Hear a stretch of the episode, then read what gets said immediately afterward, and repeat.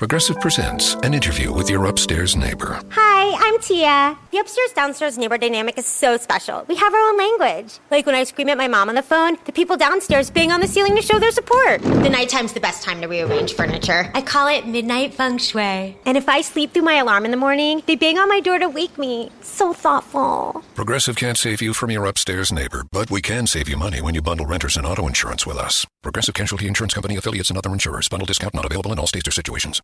En Target, la salud de todos es nuestra máxima prioridad. Por eso requerimos que todos usen mascarilla o alguna otra cubierta en el rostro, además de dar mascarillas y guantes para proteger a nuestro equipo. Todos los días limpiamos las tiendas a profundidad, también los carritos y canastas después de cada uso. Recuerda que cuentas con nuestros servicios de compra fácil, sin contacto, como Drive Up y entrega el mismo día. Creemos en estar siempre cuidándote. Siempre lo haremos. Conoce más en target.com diagonal a Bullseye View.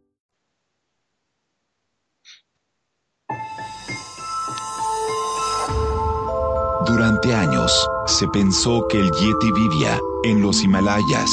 ¡Bienvenidos al Himalaya! Hoy, después de una extensiva investigación, sabemos que no es así. El Yeti está en México. Y este es su espacio. Yo, check this out.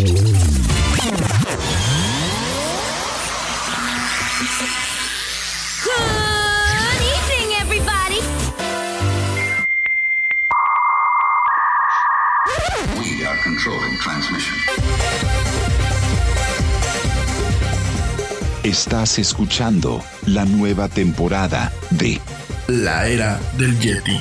Tecnología, actualidad, arte, música, entretenimiento, política y mucho más en este espacio.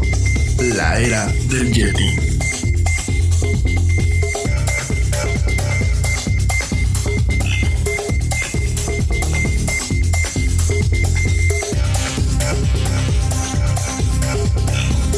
La cortinilla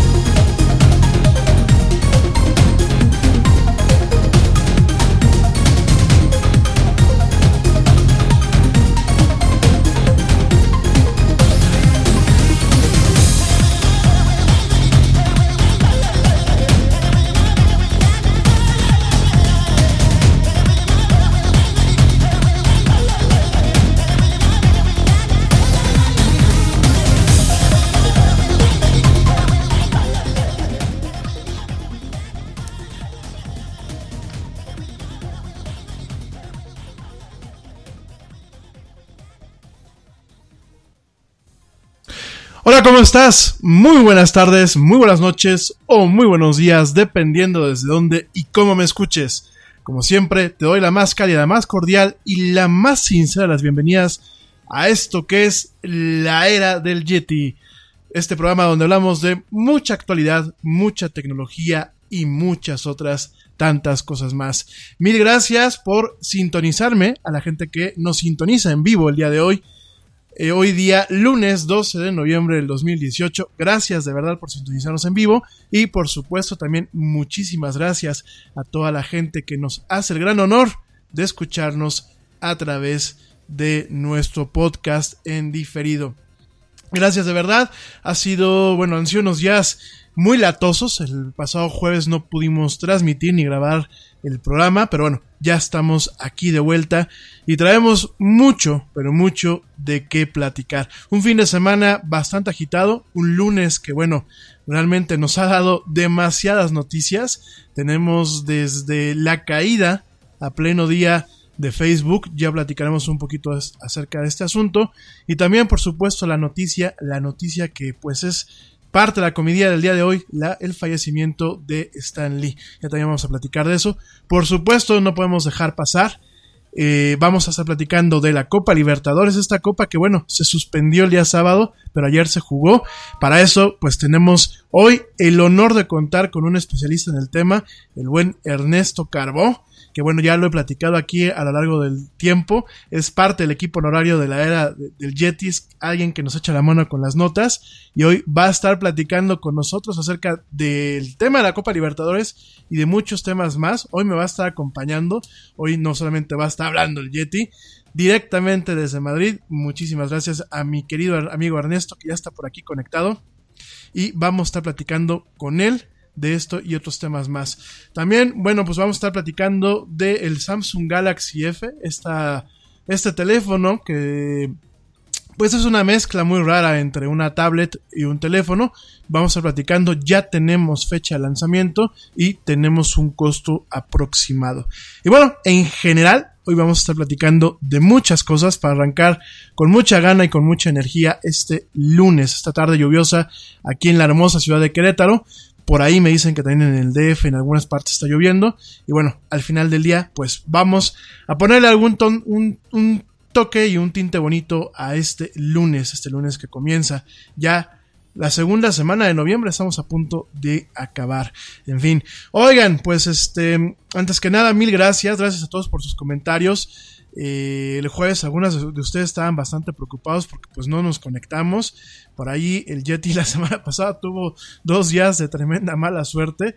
Fui víctima de lo que son las este, causas de fuerza mayor. La verdad fue un poco fue una, un poco una mala semana, pero pues aquí ya estamos. Una vez más se los garantizo. Nadie se está rajando. El programa no se está cancelando, ni mucho menos. No, no me hackearon. No, no nos cancelaron, no nos tumbaron. Y bueno, estamos por aquí, como siempre en esto que es la era del Yeti. Rapidísimamente, porque dicen que después soy muy mala persona y no saludo, déjenme rápido mandar saludos. Saludos a las personas que nos estuvieron pues contactando la semana pasada. Pero también eh, saludos de, bueno, de personas que nos están mandando ahorita algunos mensajes. Antes de mandar saludos rápidamente, te lo recuerdo. Para entrar en contacto con nosotros, tienes varias formas. La primera forma es a través del chat, del chat directamente de la plataforma por donde emitimos. Se llama Spreaker.com. Pero tú directamente entra a la página de Facebook del Yeti, facebook.com diagonal la era del Yeti. Y directamente ahí pícale al enlace donde estamos transmitiendo ahorita. Te va a llevar a una página le picas a la parte que dice live, si es que no, no te dice eh, live cuando te aparece la página, y ahí mismo viene un tablero donde puedes tú mandar tus comentarios, un chat, ¿no? Si no te gusta esa forma, por supuesto puedes entrar en contacto con nosotros, como muchos de ustedes lo siguen haciendo, a través del botón de enviar mensaje de la página de Facebook. Por ahí, pues yo estoy atendiendo todos los mensajes que ustedes nos mandan. O bien por Twitter, arroba el Yeti Oficial. También por ahí nos puedes mandar mensajes. Por Instagram, aunque no me gusta mucho el método, pero por Instagram estamos como arroba la era del Yeti. Te recuerdo Yetis con Y y por supuesto también a través de YouTube donde subimos, apenas termina el programa, perdón, donde subimos el podcast y donde también nos puedes hacer comentarios. Rapidísimos saludos a Javier Obregón, que dice que si, que dice que si me agarró la migra, no viejo, yo estoy aquí en México, pues no me pueden deportar porque de aquí soy. Ya sé que digo que soy del Himalayas, pero pues estoy nacionalizado y naturalizado aquí en México. También saludos a eh, Dawson, Water for Life. Bueno, saludos. Saludos también a Javier Sank, a César Soto, a Armando Espinosa, que por favor platique el evento de Xbox de la semana pasada.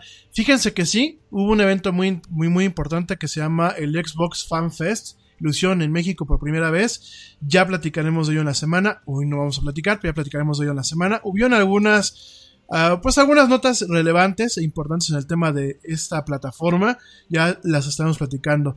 Armando Espinosa me manda saludos. Eh, Carlitos L dice que qué onda conmigo. La Chelita Cuántica. Saludos a mi amigo Chelita Cuántica. Ya tenía rato que no nos escribías. Eh, gracias por tus comentarios. saludos a Dani Arias, que ya iba a venir por mí a Querétaro para ver qué pasaba. Aquí seguimos, Dani. No nos hemos rajado. Eh, saludos también a mi amiga Ale Dresler, que también nos está mandando mensajes. A eh, Gabriel Bellman. También saludos a Antonio González. A Moisés Salazar. A eh, Noemí Heredía, a eh, Ocari Villarreal, a Jessica Guzmán y saludos también a Luis Gómez, a Nacho Salas.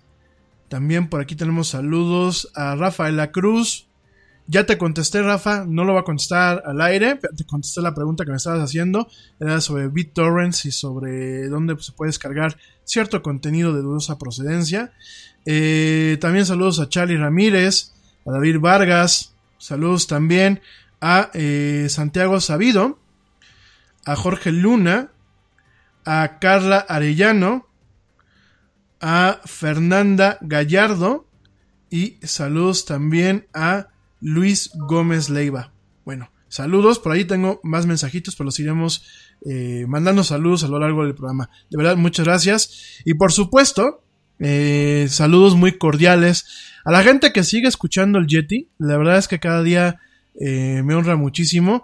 Tenemos gente que nos está escuchando, obviamente desde México, Estados Unidos, de Suecia. Sigue el número, pues bastante, bastante estable. La verdad, les agradezco muchísimo. No sé quién me está escuchando desde allá. No han dado señales de vida, pero de verdad, muchísimas gracias. También gente que me escucha en España en el Reino Unido, en Puerto Rico, en la India. Fíjense que yo pensé que la India alguien se había equivocado y había estado sintonizando el programa, pero no, se ha mantenido constante a lo largo de estos dos meses, todo octubre y noviembre. Entonces, saludos hasta la India, saludos a Panamá, saludos a Italia, saludos a Costa Rica, saludos eh, a Puerto Rico, saludos también a, eh, a eh, Argentina y saludos también a Colombia. De verdad, gente, me honra muchísimo que me escuchen. Y eh, saludos también, saludos también a Susi Flores, que ya me mandó por aquí este un, un mensajito. Gracias, mi Susi, por escucharme, un privilegio. Este, gracias por tus felicitaciones. Y aquí seguimos, ¿eh? No nos estamos rajando, no nos, este, no nos bajaron del aire. Y bueno, afortunadamente aquí seguimos. Ah, mi querido Ernesto ya está aquí esperando a que le dé el micrófono. Saludos, mi querido Ernesto. Saluda aquí al público, por favor. Hola, ¿qué tal? Muy buenos días aquí en Madrid, muy buenas tardes en México y donde quiese que nos escuchen. Eh, primero que nada, Rami, eh, gracias por la invitación. Es para mí un honor estar aquí en tu programa innovador y de calidad. Eh, aparte de, de, ser tu amigo, te considero mi amigo. Eh, me, me gusta esta forma de, de, de, dar la noticia que no es una noticia amarillista en el tema actual sobre informática y, diversos temas que, que tú vas dándonos porque me incluyo en, tus fans, porque hoy estoy aquí compartiendo el micrófono contigo, pero me incluyo y trato de siempre escucharte cuando estoy en México en vivo y cuando estoy, por ejemplo, ahora que estoy aquí en España, definido, pero te escucho y te, te sigo y te aprendo cada día porque también para mí eres referente, te conozco de antes y y pues bueno, te lo digo aquí a micrófono abierto y lo sabes perfectamente bien que, que, te admiro y que siempre, que siempre busco aprender de lo mejor de ti, no nada más en el, en el tema de, de comunicación, sino en otras vías, que te, aparte que te considero muy culto, que van a decir, ya, ya es mucha, mucha coba, pero esa es una realidad, ¿eh? Es una realidad. Y, y bueno, que, que, estamos aquí para platicar que lo que me dedico y lo que me apasiona, que es el, el deporte en general y básicamente el fútbol. Gracias, querido amigo. La verdad me, me, honran mucho tus palabras. Platícanos un poquito de ti, porque pues tú ya tienes un, ya tienes una carrera. Fíjense que Ernesto es un, pues es un chavo, un chavo joven. No, no, este, eh, definitivamente, pues de la, no de, no de mi tirada, pero pues es un, es un talento joven. Eh, digo, de mi tirada por la edad, ¿eh? Y este, la verdad es un, es un gran honor tenerte, querido amigo. No es aquí por estarnos, este, dorando la píldora mutuamente como lo hacen en otros programas, pero la verdad es un gran honor. Pero platícanos, platícanos, pues, cómo te conocí, qué estás haciendo en España, por qué estás poniendo tan en alto nuestro nombre allá en México, y platícanos un poco de ti y, y la especialidad del tema deportivo. Cuéntanos. Bueno, eh, nací el, podríamos decir, mi, mi edad, en el 94, tengo 24 años. Eh, siempre para mí el deporte ha sido básico, desde muy pequeño. Eh, jugué, no profesionalmente, pero jugué fútbol, que es lo que siempre me ha agradado, y siempre he coleccionado camisetas, y siempre he visto los mundiales, los olímpicos, etcétera, etcétera. siempre mi, mi fuerte, por así llamarlo, si me lo permites, ha sido visualizarme siempre en algo que vaya de la mano con el deporte. Eh, básicamente, pues me decidí después de terminar la carrera, decidí ir a, Canadá a estudiar inglés porque es mi es un, un pues algo necesario ya básico para no nada más para el trabajo sino para comunicarte como en momentos de un viaje o cosas así que son básicas, elementales en el día de hoy, en el, en el mundo en el que vivimos. Eh, fui a estudiar inglés, después este, tomé un curso y entré a una radio radiofusora, si podría así llamarla. sí, una radiofusora. Eh, una radiofusora y, y pues mi intención era ahí estar por el deporte, porque pues es lo que yo sé, lo que me dedico y, lo que quería yo pues compartir y, consiguiendo más experiencia en esto que, es como en todo largo y tendido, una carrera que todavía falta mucho y, y mucho por aprender. ¿Qué estudiaste, mi querido Ernesto? Comunicación. Ah, por eso ya, ya decíamos aquí el colega de comunicación. ¿Y qué estás estudiando ahí en Madrid? Bueno, y, pero vamos primero por partes. ¿Cómo te conocí? ¿Cómo me conociste? Sí, bueno, eh, bueno, ahí en la radiodifusora, pues eh, la era del Yeti tenía su temporada y, y, bueno, ahí se cruzaron los caminos y ahí comenzó pues una relación primero de trabajo y luego pues de amistad. El buen Ernesto nos echaba la mano con la cabina virtual. Este, por cierto, saludos a Vicky y a Raúl que ya nos están echando la mano y comparte la transmisión siempre se me olvida, pero yo sé que son importantes. El buen Ernesto, pues nos echaba la mano, uh, primero con las artes, ¿te acuerdas, mi, mi, querido Ernesto? Primero con las artes, el programa con Manu, que Manu no se ha rajado, ¿eh? déjenme les digo, el buen amigo Manuel Torres no se ha rajado. Desafortunadamente sus horarios de trabajo ahora se nos han puesto, este, pues enfrente. De hecho, el viernes pasado estábamos platicando de a ver cuándo se podía ya, este, integrar. Estamos esperando a que se ajusten un poquito sus horarios y eh, apenas tenga chance, pues va a estar por aquí ya colaborando en vivo. Por ahí tenemos un par de colaboraciones eh, planeadas en diferido. Y bueno, primero nos echó la mano con el programa de Manu Ernesto. Este, acuérdense que pues teníamos antes de crear el programa Las Artes y posteriormente ya nos ayudó también con lo que era la era del Yeti, que nos aventamos toda una tarde, ¿te acuerdas Ernesto? Arrancábamos con las artes y nos seguíamos con la era del Yeti, ¿no? Entonces, este, fue ahí donde conocimos a Ernesto. Y ahora sí, presúmenos, ¿qué estás estudiando en, Madrid? Bueno, eh, estoy tomando un curso de, de periodismo deportivo y radio y televisión en el Radio Marca. En Marca, eh, que es especialista en deportes aquí en España y referente a nivel mundial, porque tiene otras en Marca, claro, que es en México, Colombia, en otras latitudes. Estamos ahí y nos estamos preparando para ver si nos, nos dan la oportunidad de quedarnos y si no, pues continuar con este, este andar en el periodismo deportivo, también hemos tomado cursos ya de narración de fútbol y, y bueno, hemos entrevistado ya bastantes futbolistas y personajes del, del ámbito deportivo y, y, bueno, básicamente ese soy yo y, y pues aquí estoy para platicar lo que me apasiona. Gracias. Sí, totalmente de acuerdo contigo, mi querido Ernesto. Fíjate que por ahí te voy a compartir también una cápsula que Ernesto nos está contribuyendo para la era del Yeti, una cápsula que hizo allá directamente en Madrid, afuera del Santiago Bernabéu. La vamos a estar compartiendo en video en redes sociales, le íbamos a poner directamente aquí en el programa, pero decidimos pues no quitarle el mérito y ponerlo directamente en video, lo vamos a estar compartiendo en estos días.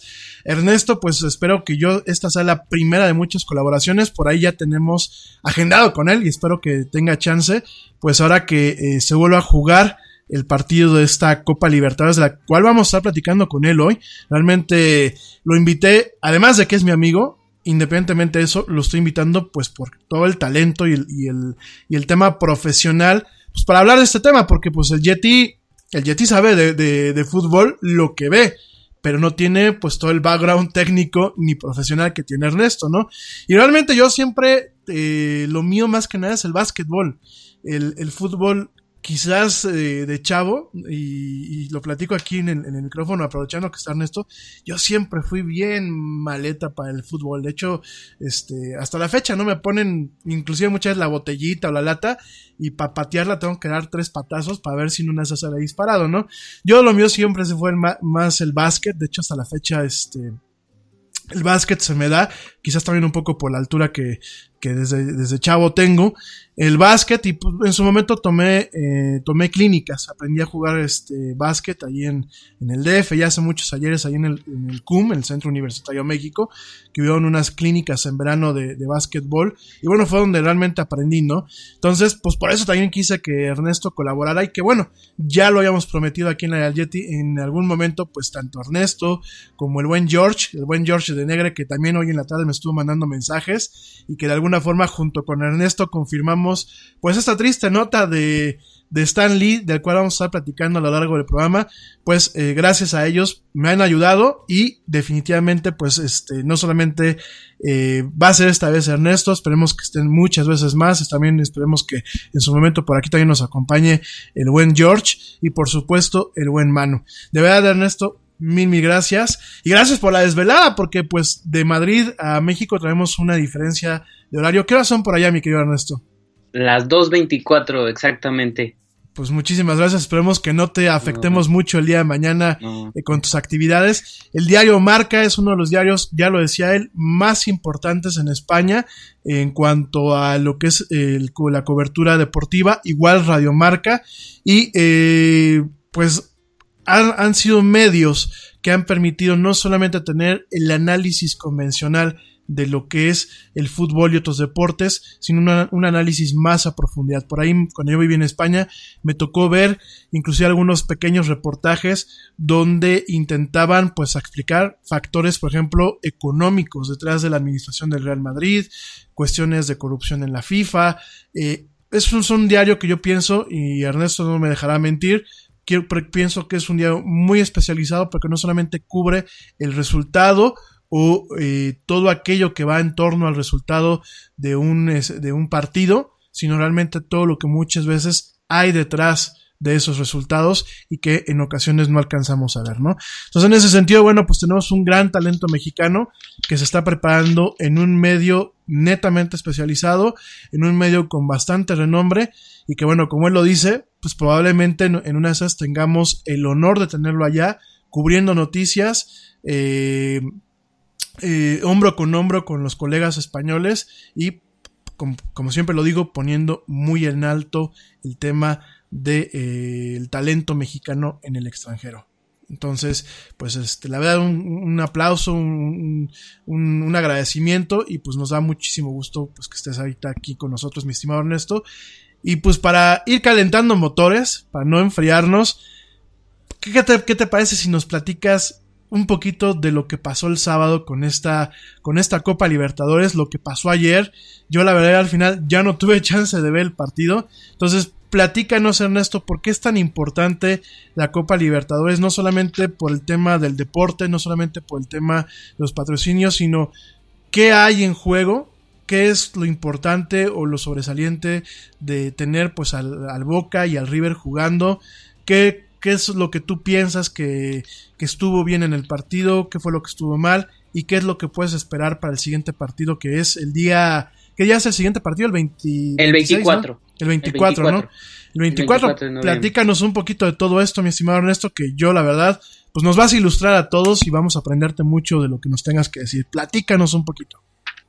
Bueno, vamos a adentrarnos a materia.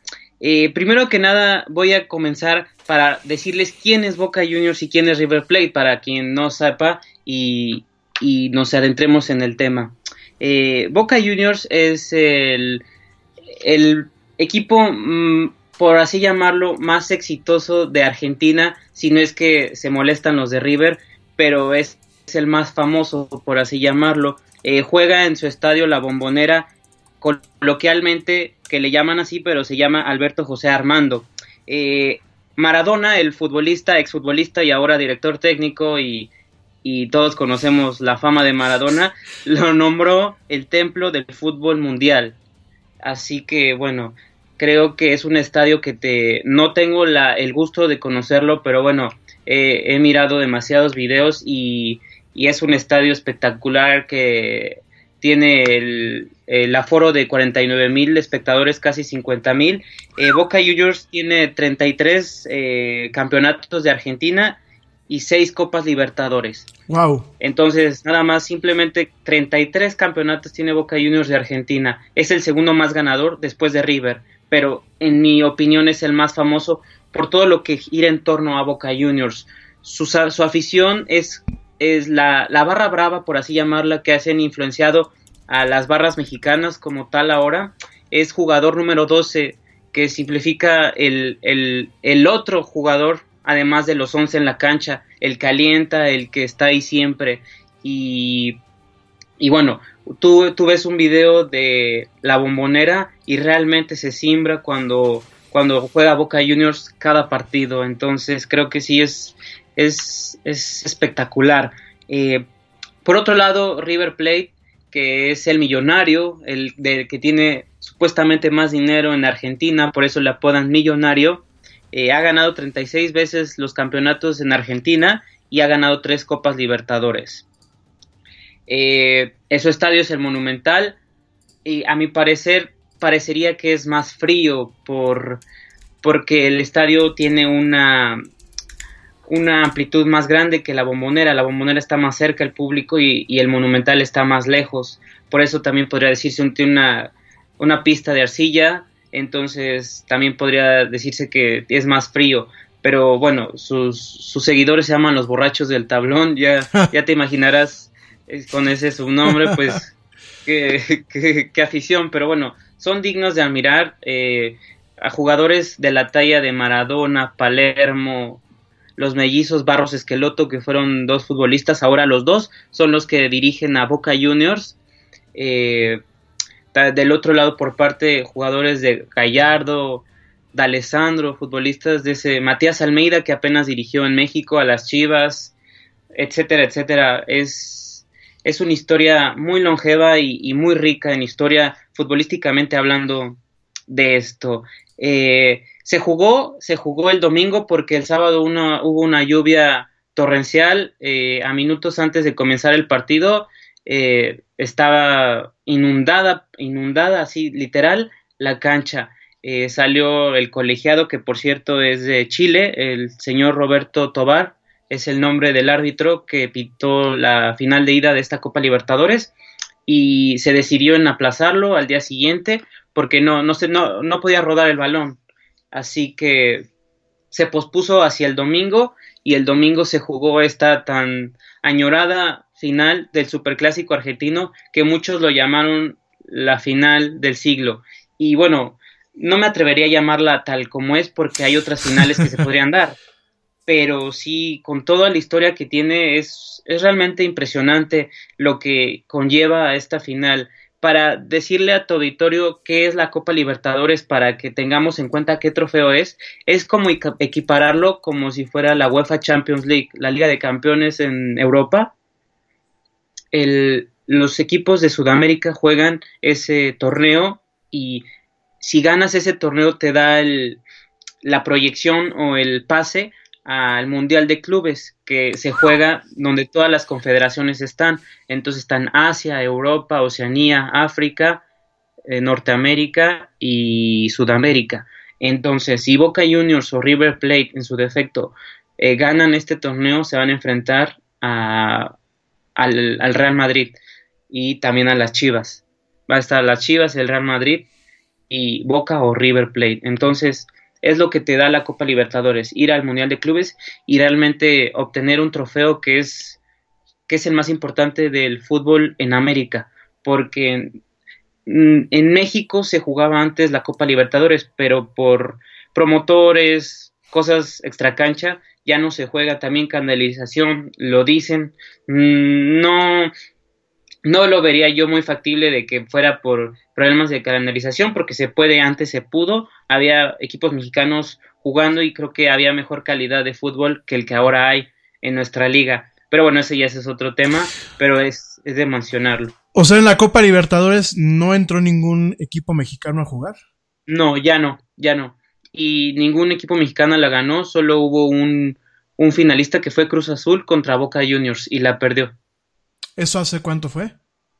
Ese fue, ahorita te digo el, el, el, el año, pero fue Cruz Azul perdió en, en la bombonera, que es el, el, estadio, y todavía jugaba, no sé si recuerdas, a Palencia. Ya llovió un poquito, ¿eh? Sí, sí, sí, y el 2001, 2001. en el 2001, 2001. 17 años. 17 años, y es el único equipo que ha podido pues llegar a esos niveles. También hay uno que se llama la Copa Sudamericana y ahí jugó Chivas también la final, pero ese es un, un campeonato abajo de la Libertadores.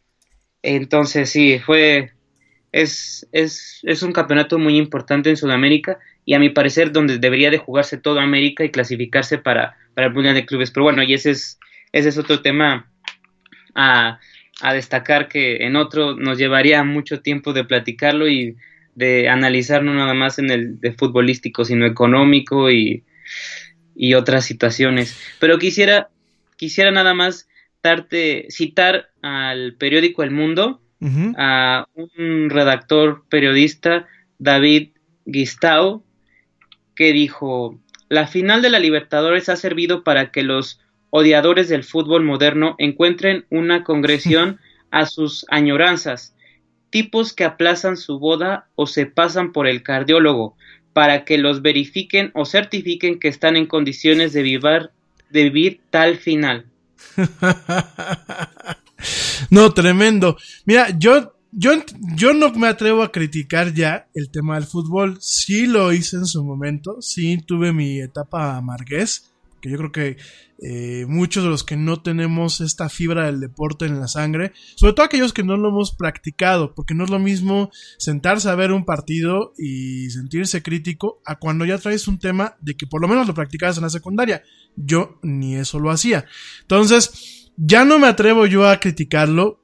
Para mí yo creo que es como eh, parte de una industria de entretenimiento eh, como cualquier otra. Creo que tiene sus bemoles, tiene cosas muy buenas y tiene cosas eh, malas, como el cine, como los mismos, la industria de los videojuegos, como diversas partes, pero sí al momento de rascarle, veo eh, pues directamente un interés eh, público, sobre todo porque estoy viendo, y, y Ernesto no me dejará mentir, son de los dos eh, de los dos clubes deportivos, principalmente en el, en el, aspecto del fútbol, más longevos que tenemos en el continente. Estoy viendo, por ejemplo, eh, lo que es Boca Juniors, pues tiene 113 años. Se fundó el 3 de abril de 1905, ¿no? Y en el caso de River Plate, tiene 117 años, se fundó el 25 de mayo de 1901. Solamente para que tengamos una perspectiva, el Club América, famoso aquí en México, para bien y para mal, se fundó justamente en 1916. O sea, si se fijan, pues sí estamos hablando de clubes bastante longevos. En Target, la salud de todos es nuestra máxima prioridad. Por eso requerimos que todos usen mascarilla o alguna otra cubierta en el rostro, además de dar mascarillas y guantes para proteger a nuestro equipo. Todos los días limpiamos las tiendas a profundidad, también los carritos y canastas después de cada uso. Recuerda que cuentas con nuestros servicios de compra fácil, sin contacto, como Drive Up y entrega el mismo día. Creemos en estar siempre cuidándote. Siempre lo haremos. Conoce más en target.com diagonal a Bullseye View. Tú trabajas duro por tu dinero. Con Metro by T-Mobile rinde más. Ahora no hay cargos al cambiarte. Disfruta el precio más bajo de Metro. Solo 25 dólares la línea por cuatro líneas. Además, llévate cuatro teléfonos gratis al cambiarte. Metro by T-Mobile. Conquista tu día. Todas las líneas pierden la promo si alguna se desconecta sin cargos de activación en teléfonos selectos. Límite uno por línea con cambio elegible. Excluye impuesto de venta. Oferta por tiempo limitado. Aplican restricciones. Visita metrobytimóvil.com. Dentro de lo que es el continente americano, ¿no? Y en el caso del Cruz Azul, que ya lo comentaba ahorita Ernesto, estamos hablando de que el Cruz Azul se fundó el 22 de marzo de 1927 hace 91 años, ¿no? Creo que eso es muy importante. También hay que entender el legado eh, de cómo se forman estos clubes, porque no crean que llegaron y pues ya era así de tenemos mucho dinero, vamos a ponerlo, ¿no? En el caso de lo que es el Boca Juniors, pues se fundó en, en, en, un barrio, justamente en el barrio porteño de La Boca, ahí en Buenos Aires, y bueno, se fundó por seis vecinos adolescentes que eran hijos de italianos, ¿no? Entonces, no todo lo damos por un uh, por sentado, no hay que pensar que los clubes ya nada más se truenan los dedos y ya se forman, ¿no? Esto fue una idea que vinieron de seis vecinos adolescentes en su momento, en el caso del Boca Junior, que hoy, bueno, pues también comprende deportes como el boxeo, el judo, el karate, el taekwondo, la lucha, la gimnasia rítmica y artística. Al igual que, por ejemplo, el Real Madrid también tiene una división que es de básquetbol, ¿no? De baloncesto. Y lo que también es el, el River Plate es porque eh, este club se fundó, bueno, pues también eh, en un barrio, en el barrio de Belgrano, ahí en Buenos Aires, y bueno, se llama después de eh, cómo le decían los británicos a lo que era eh, bueno, el icono de la ciudad que es Río de la Plata y de ahí le pusieron River Plate, ¿no? Entonces me parece que es muy importante, en ese sentido sí coincido con Ernesto, es una importancia que si bien podemos rayar en la frivolidad, y sí, coincido que hubo gente que directamente dijo, no nos casamos ese fin de semana, nos casamos hasta el siguiente, hubo gente que canceló viajes, hubo gente que inclusive por ahí yo leía, leía yo eh, en una sección del Reforma, que habían inclusive, se habían reportado divorcios del nivel de fanatismo que se tiene con un partido que, pues tú no me dejas mentir, Ernesto, es un, es un partido prácticamente un clásico, ¿no? Es como cuando juega aquí el América contra... ¿Contra qué equipo te parece? Chivas. Contra Chivas, ¿no? Son clásicos y son una afición que es una afición muy apasionada, que realmente ríe y sufre conforme va jugando su club, ¿no? Platícanos un poquito más del partido. ¿Qué te pareció? Por ahí me tocó a mí escuchar que hubo un autogol, te digo, no lo vi. Platícame cómo, cómo se desarrolló el partido y sobre todo qué podemos esperar para dentro de 15 días. Perfecto. Solo para mencionar, The Sun lo describió como la experiencia deportiva más intensa del mundo, entre las más antes de morir. Con esa, con esa, con esa, con esa es lo que te menciono, es impresionante. Sí podríamos compararlo con Chivas América en el nivel histórico y lo que repercute en el país, pero creo que hay, hay niveles y este, este partido sí, el nivel histórico y en lo que abarca en, no nada más en el país, sino en el, tor en el entorno, creo que sí es, son niveles superlativos. Yo creo que como un Barcelona-Real Madrid, en el, en el nivel pasional, yo creo que es el, el máximo a nivel mundial. Yo creo que ni un clásico en Inglaterra, Liverpool, Manchester United, que es el clásico, lo puede equiparar. Tal vez un Besiktas, perdón, Galatasaray Fenerbahce, que es en Turquía, es el clásico tal vez pasional que yo he visto que, que, me ha tocado mirar en televisión y en videos y he estudiado, creo que lo podríamos equiparar en el sentido de, de la pasión, con el fervor que, que, alientan a su equipo, pero me parece que es el clásico más importante por todo lo que conlleva, porque en España sí es el clásico mundial porque es el Barcelona Real Madrid, pero la afición le pone creo que la afición le pone más color que lo que futbolísticamente podríamos platicar. Ok, ok, ok. Muy sobre todo me parece muy, muy interesante lo, que comentas, porque bueno, ya lo, lo, platicaremos ahorita en unos minutos más. Pues ahorita Argentina, a pesar de, de, de, este gran evento, pues Argentina tampoco está pasando por un momento agradable en el sentido económico, ¿no? Y este evento tiene una derrama bastante importante, no solamente en el tema de la organización, no solamente en el tema de la logística, sino por ahí también me tocaba leer por un tema inclusive de los premios. O sea, eh, el, que, el que gane se lleva, el, ¿cómo se llama? El club que va a ganar se va a llevar por ahí una, una, una, muy buena lana, ¿no? Por ahí yo leía que en la fase de grupos, en la fase de grupos, lo que fue el Racing Club, los Estudiantes de La Plata, el River Plate y Boca Juniors, pues recibían 1.8 eh, millones de dólares gracias a, los tres bonos que recibían de 600 eh, mil dólares, bueno, que recibieron de 600 mil dólares de cada partido disputado en condición de local, ¿no? Y bueno, pues por ahí eh, también me platicaban que al final eran premios muy significativos eh, hacia los clubes que iban ganando o que se lleven o el club que se lleve la copa pues se va a llevar un premio bastante significativo pero pues eso también nos dice mucho cuando tenemos un, un, un, indicador económico en ese, bueno, una serie de, indicadores económicos en ese país que prácticamente van en una caída precipitada, ¿no? Antes de que volvamos a arrancar con el eh, romanticismo que nos va a platicar ahorita mi buen Ernesto, solamente hay que dejar, y no es por aguarle la fiesta a nadie, ¿no? Creo que eh, al final del día el fútbol es una forma también de un desfogue, es una forma de, de un desestrés, y yo creo hoy por hoy que son cosas que no se le debe delimitar a la gente. Creo que deben de existir los mecanismos para que la derrama económica sea inclusive más amplia, ¿no? Y que realmente en, en, algún momento, pues no solamente signifique un gesto o una forma de desfogue de la afición, sino también, pues algo que los pueda beneficiar, aunque sea de forma indirecta, ¿no? En este caso, bueno, pues estamos viendo un tema prácticamente de recesión, en el caso de, de Argentina. Vemos un tema tremendo en el desempleo, en la ruptura de la cadena de pagos. Eh, por supuesto, también pues vemos una, eh, una ineficiencia de las políticas económicas coherentes que bueno, pues prácticamente se están viviendo en ese país desde el 2015 y estamos viendo una inflación que de pues prácticamente será la más alta desde 1991 por ahí eh, eh, vemos una inflación bastante, bastante fuerte, prácticamente el 6%, un 6% de inflación.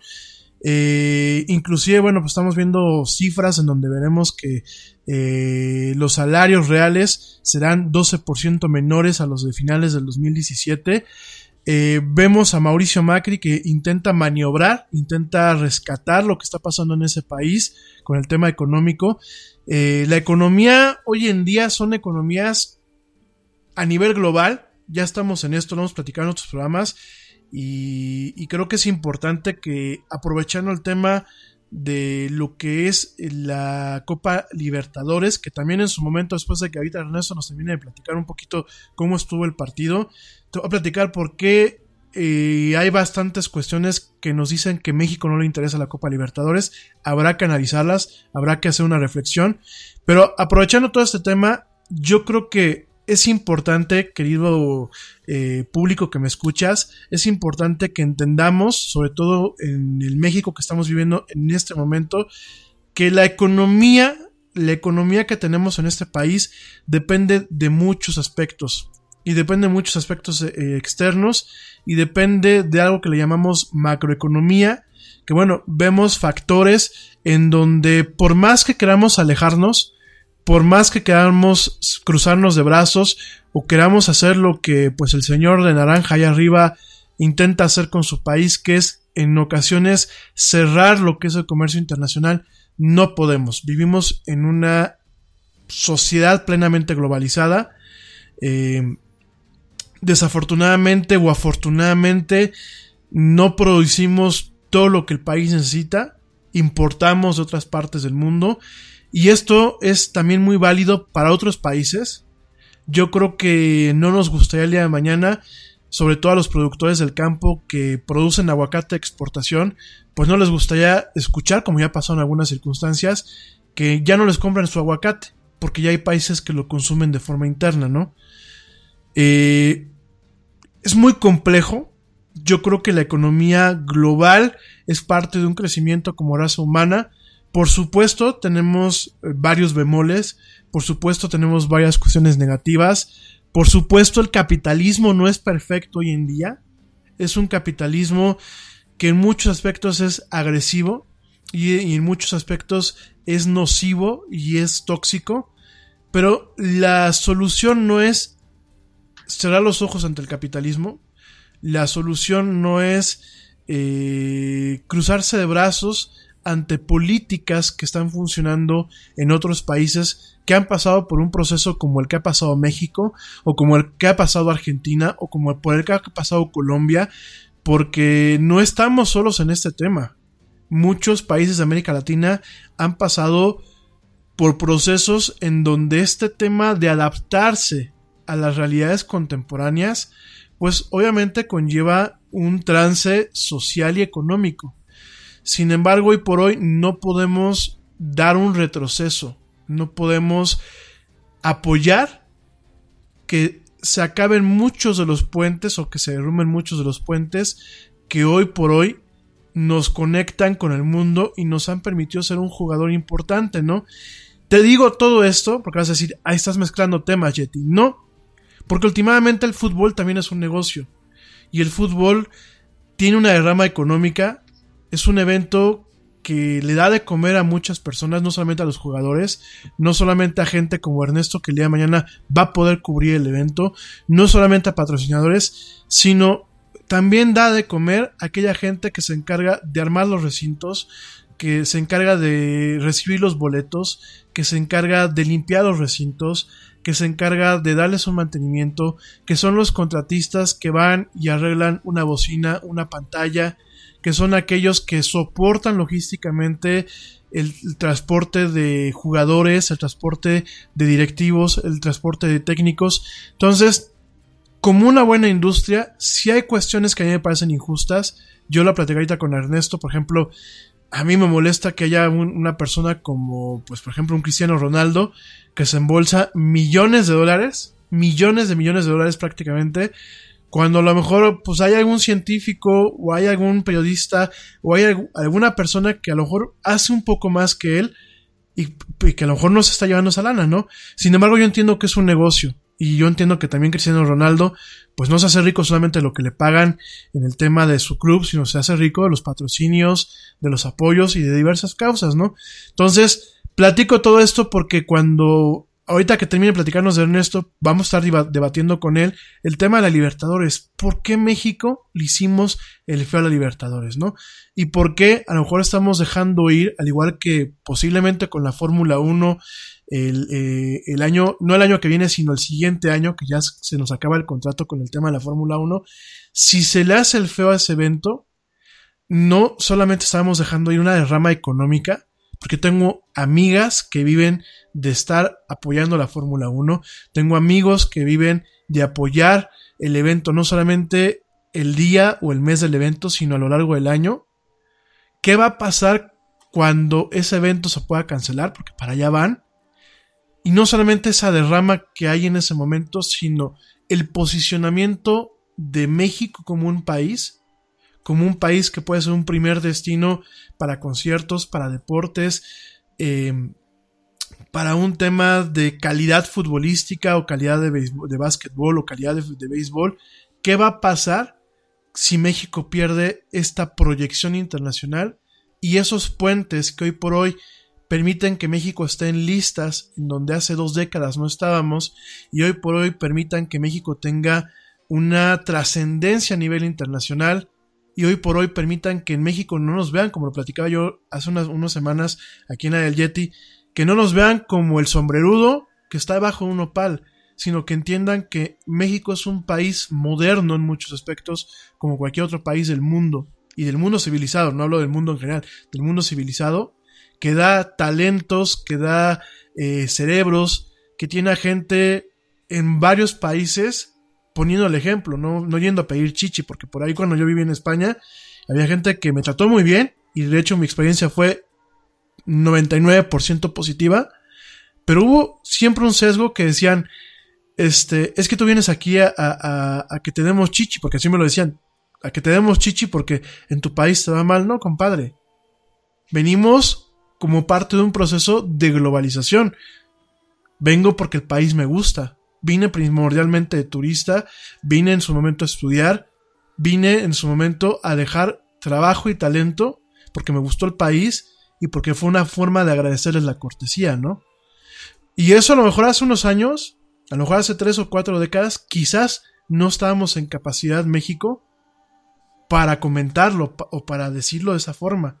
Sin embargo, hoy por hoy, muchos mexicanos salen a poner el nombre de alto eh, eh, de este país en otras partes y de alguna forma como parte de un proceso natural de globalización, ¿no? Entonces, ¿qué va a pasar? Y te lo digo como, como un paréntesis muy amplio, ¿qué va a pasar el día de mañana si estos puentes se llegan a romper y de pronto empezamos a salir de estas listas en donde de ser un protagonista o de ser un destino, pues volvemos a pasar a la nada, ¿no? Habrá que hacer un análisis. Pero bueno, perdón mi querido Ernesto, a lo mejor te estoy quitando tiempo. Platícanos directamente del partido. ¿Qué fue lo que pasó ayer? Eh, ¿Cuál fue la participación? ¿Qué fue lo que se vivió en el estadio? ¿Cómo viste todo el partido desde tu punto de vista profesional? ¿Y qué podemos esperar para dentro de 15 días? Solo añadiendo a lo ya mencionado por ti, el dueño de la silla de la Casa Rosada en Argentina, el presidente Mauricio Macri, fue presidente de Boca Juniors. Wow, fue presidente de Boca Juniors del año del 95 al 2007. No, pues 12 años nada más. Entonces, creo que ahí también podemos decir y mencionar, claro está, que mi pasión es el deporte y soy periodista. Tal soy periodista que puedo mencionar que el deporte va de la mano con el dinero, así que, bueno, ese es un tema a destacar que, bueno, no estoy diciendo que el deporte sea, esté ligado a cosas turbias, pero también hay que reconocer que el deporte es dinero y es negocio. Claro. Entonces, entonces quería mencionar eso y también porque creo yo, nada más poniendo un poco que citabas la Fórmula 1. En 2006 eh, a un a un este miembro del equipo de Mercedes de, de la escudería de Mercedes lo asaltaron en la Ciudad de México yendo del aeropuerto a, a los hermanos Rodríguez el, en la pista. Entonces creo que Sí, claro que, que, pone, bueno, ese es en mi punto de vista, viéndolo, viéndolo como ciudadano, viéndolo como periodista, viéndolo como aficionado, de los tres puntos de vista, creo que uno, no podemos eh, estar diciendo que vengas a, a, nuestra ciudad y te asalten en la esquina y te quiten tu billetera en el, en el, en el, en el tráfico. Esa es la uno. En Target, la salud de todos es nuestra máxima prioridad. Por eso requerimos que todos usen mascarilla o alguna otra cubierta en el rostro, además de dar mascarillas y guantes para proteger a nuestro equipo. Todos los días limpiamos las tiendas a profundidad, también los carritos y canastas después de cada uso. Recuerda que cuentas con nuestros servicios de compra fácil, sin contacto, como Drive Up y entrega el mismo día. Creemos en estar siempre cuidándote. Siempre lo haremos. Conoce más en target.com diagonal a Bullseye View. Tú trabajas duro por tu dinero. Con Metro by T-Mobile rinde más. Ahora no hay cargos al cambiarte. Disfruta el precio más bajo de Metro. Solo 25 dólares la línea por cuatro líneas. Además, llévate cuatro teléfonos gratis al cambiarte. Metro by T-Mobile. Conquista tu día. Todas las líneas pierden la promo si alguna se desconecta sin cargos de activación en teléfonos selectos. Límite uno por línea con cambio elegible. Excluye impuesto de venta. Oferta por tiempo limitado. Aplican restricciones. Visita metrobytimóvil.com. La dos, este, tampoco se puede tratar de dar un show que, que hay en los principales destinos turísticos mundiales que pueden ofrecer de eso y, y, y tener un país que, que está en una situación económica difícil y tercero, viéndolo, creo que sí es muy importante tener esos porque los primeros eh, que queremos que, surja nuestro país somos nosotros y creo que con, con competencias como esta hace que el país tenga más visitantes. Entonces creo que son tres puntos de vista muy diferentes, pero bueno, sí se, se, se perderá presumiblemente la, la Fórmula 1 y también el, el, gasto invertido en la, en la pista, porque no nada más fue traer a los competidores, etcétera, etcétera, sino fue el, el gasto invertido en esto y también que hicieron que se cambiaran los Diablos Rojos del México que jugaban ahí los de béisbol.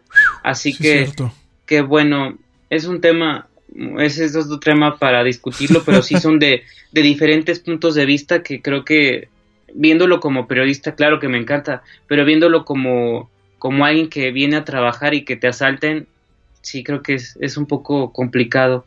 Que, que, que, que obviamente no, no sucede todo el tiempo y no es por decir que en nuestro país claramente yo he vivido mis 24 años de mi vida en la Ciudad de México y nunca me han asaltado y uso el metro y camino y, y, y etcétera, pero creo que sí, creo que no podemos dar una cara que no es si, claro. si está sucediendo eso. Entonces son, son facetas que, que están pues, pues enfocalizadas en, en, en, de qué punto de vista lo ves tú, como un aficionado o como economista o como periodista o como qué punto le das. Totalmente. Sí, tocas aquí tres, tres puntos que eh, bajo esta perspectiva, bajo esta perspectiva eh, donde tenemos estas, est estos tres incisos y, tres incisos como un análisis individual, cuando intentas conciliarlos, coincido contigo, es un tema que, pues, así como lo planteas, es inconciliable en este momento porque sí, por un lado, tenemos un tema de que ya se hizo una inversión, entonces, suspender por suspender, pues obviamente tiene un costo, no solamente de dejar de tener este evento y esta rama, sino la inversión que ya se hizo. Pero también entiendo la parte de la congruencia, ¿no? Por un lado, quieres proyectar eh, con un evento de clase mundial una perspectiva, valga la redundancia, de clase mundial de un país. Sin embargo, tienes estos pequeños puntos en donde, por supuesto, tienes un tema de los asaltos, la inseguridad, eh, de incertidumbre, de problemas de logística. Por ahí escuchaba que se habían perdido unas llantas de una de las escuderías, este, unos neumáticos eh, en el camino, en uno de los este, transportadores, de bajando el avión. Duraron creo que 8, 8 o 12 horas extraviados los dichosos este, neumáticos y era por un tema de mala logística del aeropuerto. O sea, entiendo esta parte, ¿no? Queremos quizás a lo mejor estar en un entorno de primer nivel cuando a lo mejor tenemos muchos problemas subyacentes que como país nos impiden estar totalmente en este nivel, ¿no? Eh, quizás yo soy de la opinión que si bien no tenemos una forma de reconciliarlos o de conciliarlos estos tres puntos, me atrevo a pensar que muchas veces el decir voy y el tratar de tener esta clase de eventos de clase mundial pues debería de servir, que a lo mejor no, no ha servido, debería de servir como un motivador o como una excusa para tratar de arreglar varios problemas que se tienen, ¿no? Varios problemas eh, subyacentes y no tenerle que dar una chaneadita, ¿no? Porque fue lo que pasó con Brasil con las Olimpiadas y con el Mundial, ¿no? Brasil lo que hizo fue, pues, darle una shineada a las cosas, ¿no? Fue como una mano de gato. Hubieron muchos problemas en torno al tema de las Olimpiadas, por ahí el tema por ejemplo, la alberca que, que, tuvo problemas por ahí, algunas cuestiones de instalaciones que no funcionaban. Por supuesto, pues no puedes agarrar y poner muros o tumbar favelas y, y pensar que con eso dejas de tener una realidad muy, muy fuerte que es el tema de la desigualdad en, en, Brasil, ¿no? Entonces, me queda muy claro lo que dices, Ernesto. Qué bueno que tocas este, este tema desde estas tres aristas, porque es muy fácil sentarse muchas veces del lado del micrófono como un servidor y solamente casarse con, un, con una perspectiva, ¿no? Cuando realmente la problemática, la situación, pues es mucho más amplia y tienes diferentes enfoques, que a lo mejor cada enfoque en sí mismo tiene un punto de verdad o un punto de razón, pero que al momento pues son todo parte de un todo, valga la redundancia, y en el momento de conciliarlos, cuando tú dices, oye, pues sí, yo quiero un evento de clase mundial, pero tengo este tema de inseguridad, pero tengo este tema de una mala infraestructura, pero tengo un tema de desigualdad social y, económica. Entonces, ¿cómo puedo llevar a cabo un evento de estos teniendo todas estas, aristas en contra. Concuerdo totalmente contigo, mi querido Ernesto. Y bueno, síguenos platicando. Claro, eh, voy a nombrarte cómo, cómo pararon los equipos para, para adentrarte en el tema y que conozcas un poco más los futbolistas. Por parte de Boca Juniors, el director técnico es eh, Guillermo Barros Esqueloto, el ya comentado, ya citado exfutbolista de Boca Juniors. Su asistente es su hermano mellizo, Gustavo Barros Esqueloto. Eh, Jugaron con una línea de cuatro defensores, tres mediocampistas y tres atacantes, con la puerta Rossi Izquierdos, que jugó en México este defensor central, Magallán, Lucas Olaza, el uruguayo, Leonardo Jara, Naitan Nández, que es un muy muy buen mediocampista, mixto, mixto te lo nombro que puede ir al ataque y defiende, pero como toca el balón, te quita el balón, roba el balón. Pablo Pérez, el capitán, ya veterano, jugó en España, Cristian Pavón, que se supondría es la nueva figura y salió lesionado al minuto 22 de la primera parte y entró Benedetto, que a su a lo siguiente anotaría gol, jugó en México. Se decía que Benedetto es, es un futbolista, llegó a Tijuana joven, de Tijuana lo compró el América y del América se fue a Argentina. En el, en el periodo del América, ¿por qué lo menciono? Porque es de México tiene que ver con México sería si gana Boca Juniors el primer mexicano en, ganar a Libertadores. ¿Por qué? Porque está nacionalizado mexicano por el tiempo que vivió aquí. Hubo un tiempo donde él se dijo que quería ir a la selección mexicana. Después del tiempo, por así, por la valga la redundancia, eh, Benedetto jugó con la selección argentina y ya no fue con México. Pero bueno, eh, fue llamado el nuevo delantero mexicano que puede ganar Libertadores porque es mexicano ya también. Y Sebastián Villa, un colombiano muy, muy veloz. Por parte de River, Franco Armani jugó con línea de 5, esa es la, la, noticia porque siempre jugaba con línea de 4, con Gonzalo Montiel por la derecha, Lucas Martínez cuarta, Jonathan Maidana, Javier Pinola y Milton Casco. Por mencionarte dos de los centrales de River defensores, les ves la cara y tú dices, no, bueno, estos tatuados y pelones, no me meto por ahí. Sí, claro, ¿eh? tú los ves, los ves en internet, les ves las dos caras y dices, no, con eso ni me meto. Haz de cuenta, la pinta del, del el cantante este de calle, no, calle 13, no, no, no, el mexicano del, me parece que es calle 13. Es calle 13. Sí, eh, Enzo Pérez, Ezequiel Palacios, que se dice que puede ir al Real Madrid, Gonzalo El Piti Martínez, Rafael Santos Borré y Lucas Prato. Eh, hubo cuatro colombianos en, la alineación de estos dos equipos, es, digno de mencionarlo porque los colombianos vienen fuerte. Ahora sí, adentrándonos en el tema futbolístico. Eh, hubo fútbol, pero a mi punto de vista creo que fue más garra que lo que pudieron haber mostrado como tal, como fútbol. Eh, ya partiendo de, la línea de cinco que es River Plate con cinco defensores, estaba mostrando que quería...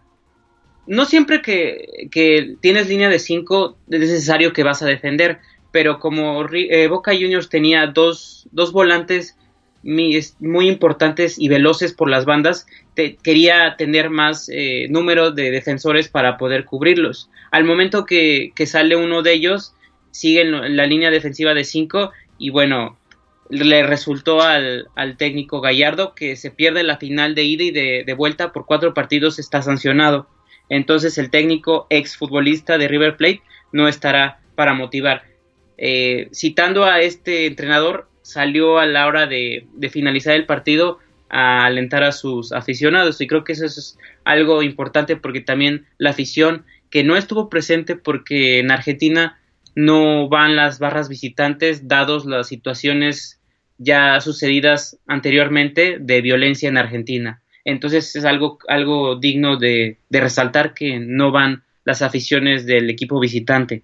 Eh, los goles por parte de Boca Juniors fueron Roberto Ávila al 34 y Benedetto el, ya mencionado y Lucas Prato y se había mencionado que Lucas Prato había metido un doblete, pero la Comebol eh, cambió y sí fue como tú me lo mencionaste al principio, fue un autogol de izquierdos.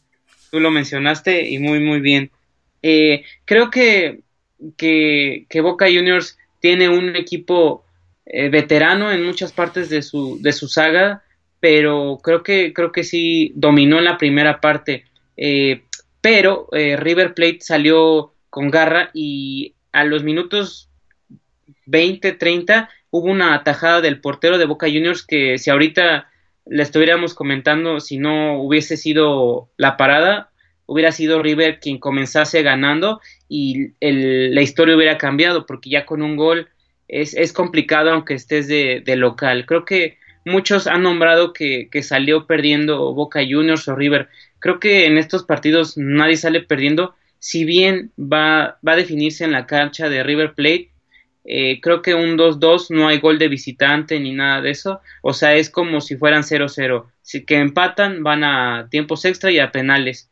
Entonces, creo que, creo que, que River Plate también tiene un, un medio campo muy, muy, muy, muy, muy talentoso. Hay un, se llama Piti Martínez, eh, es un, el 10 eh, es un zurdo que, bueno, la anterior, en el anterior clásico, el último, lo ganó River Plate en, en la cancha de Boca 2 a 0. Metió un muy, muy buen gol. Es un, un mediocampista que se dice que después de jugar esto se puede ir al, hablando de la economía en esto que seguimos platicando, a Estados Unidos, al Atlanta, que por cierto, qué bello estadio tienes si tienes oportunidad de verlo, es el Mercedes. Abre espectacular, hablando del, del, del el negocio que es el fútbol, porque es un negocio. Totalmente. Entonces, es, es claro. Y, y bueno, eh, al minuto 90, por citarlo, 89, eh, Boca Juniors tuvo la, la, mala fortuna de no meter un gol. Eh, Benedetto estuvo frente al arquero Armani, tuvo escasos, no sé, 5, no sé, 5, 10, a lo sumo 10 centímetros, definió y y la paró el, arquero que, que, realmente hizo una tajada de parada de campeonato porque se iba a, 3 a 2 en el marcador y creo que eso sí ya desmotivaba a River Plate. Y es, a, mi, a mi parecer creo que fue parejo.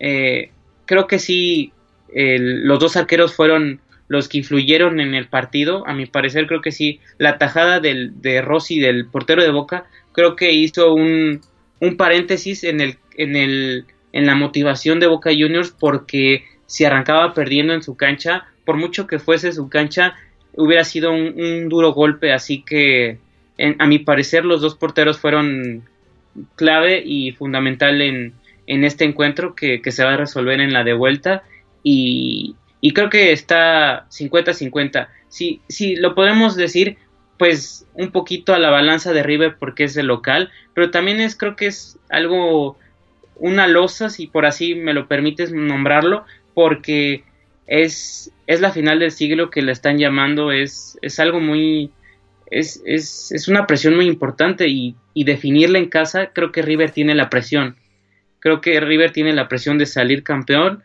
y, bueno, se verá, está suspendido el delantero centro Rafael Santos Borré, que es colombiano y no, no estará para la vuelta yo creo que estará Rodrigo Mora, que es un delantero uruguayo, o a su vez si sale de una lesión Nacho Escoco que jugó en Pumas en México, ya es veterano, pero pero marca buenos goles como el anterior clásico que ganó River en la Superliga de Argentina, metió un golazo ahí en la bombonera, así que es lo que espero. Eh, a mi sorpresa no estuvo convocado un, en la 10 de Boca Juniors, que es Edwin Cardona, jugó en México, se perdió el anterior, el pasado mundial en Rusia por racista, por temas extracancha. Eh, en las eliminatorias anteriores y en partidos amistosos hizo esta seña, ¿cómo nombrarlo? Eh, sí, como ojos rasgados. Ajá, jugó Colombia versus Corea del Sur y celebrando un gol hizo eso y el, el técnico en esa etapa, Peckerman, argentino, decidió, por eso y muchas otras cosas más, eh, quitarlo del listado.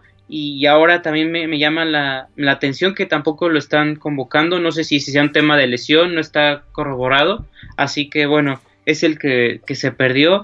Y, y me parece que sí va a ser un encuentro muy muy parejo, pero más de garra y más de presión. Creo que si este, este partido de ida se supondría que no fue jugado de la manera que, que muchos lo esperaban, creo que el de vuelta va a ser más malo en ese sentido si así lo quieren llamar. Creo que el fútbol tampoco podemos, no estamos, yo como periodista he analizado y tampoco puedo decir que están jugando mal o bien. creo que el estar en esas circunstancias, en esos momentos hay que estar ahí y, y para dar un partido, sí, claro, eh, para eso entrenan, para eso les pagan, por supuesto, eso es, eso es, es notorio, pero creo que sí es una presión muy importante y, y van a salir yo creo que a defender y a esperar a, a, que el tiempo transcurra y ya en ese tiempo ver si, si pueden marcar un gol y, y echar al abordaje o, o a, a, penales que, que sería una emocionante final y de a película.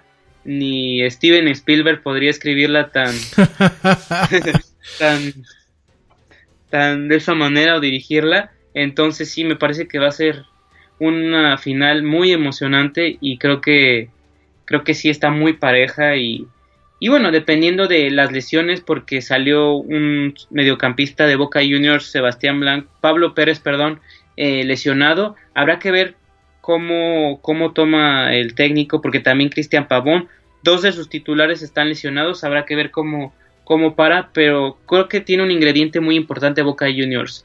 Juega ahí o está en el plantel un jugador que se llama Carlos Tevez, exjugador del West Ham, del Manchester United, por mencionar del Corinthians, del Shanghai Shenzhou en China. Eh, este jugador, más que talento, que yo creo que es un jugadorazo, es garra y mentalidad. Eh, a la hora de finalizar el partido de ayer, eh, les decía a los futbolistas con la cabeza en alto que pues no ha pasado nada y creo que creo que eso es un punto muy importante en los equipos de fútbol porque no nada más es el, el talento de cómo jugar con la pelota sino también es lo que hay en la mentalidad porque podrás ser muy dúctil o muy muy bueno en lo que haces pero si tu mentalidad no te lo permite no va más allá. Y este futbolista es es uno de los le apodan el Apache y, y es un futbolista de garra y es, es, es muy, muy bueno. The thing about the home and auto bundle from Progressive is that by now you've heard a lot of ads about the home and auto bundle from Progressive. We don't even need the words the home and auto bundle anymore to tell you that you could save big with the ring-tailed lemur from Progressive, or that every hot peach cobbler comes with round-the-clock service and protection. And that's the thing about the goat with magic powers. You've heard a lot of ads about the sushi in Vancouver. See how much you could save with the home and auto bu- with the shaman in the jungle from Progressive. Progressive Casualty Insurance Company affiliates and other insurers. Bundle discount not available in all states or situations.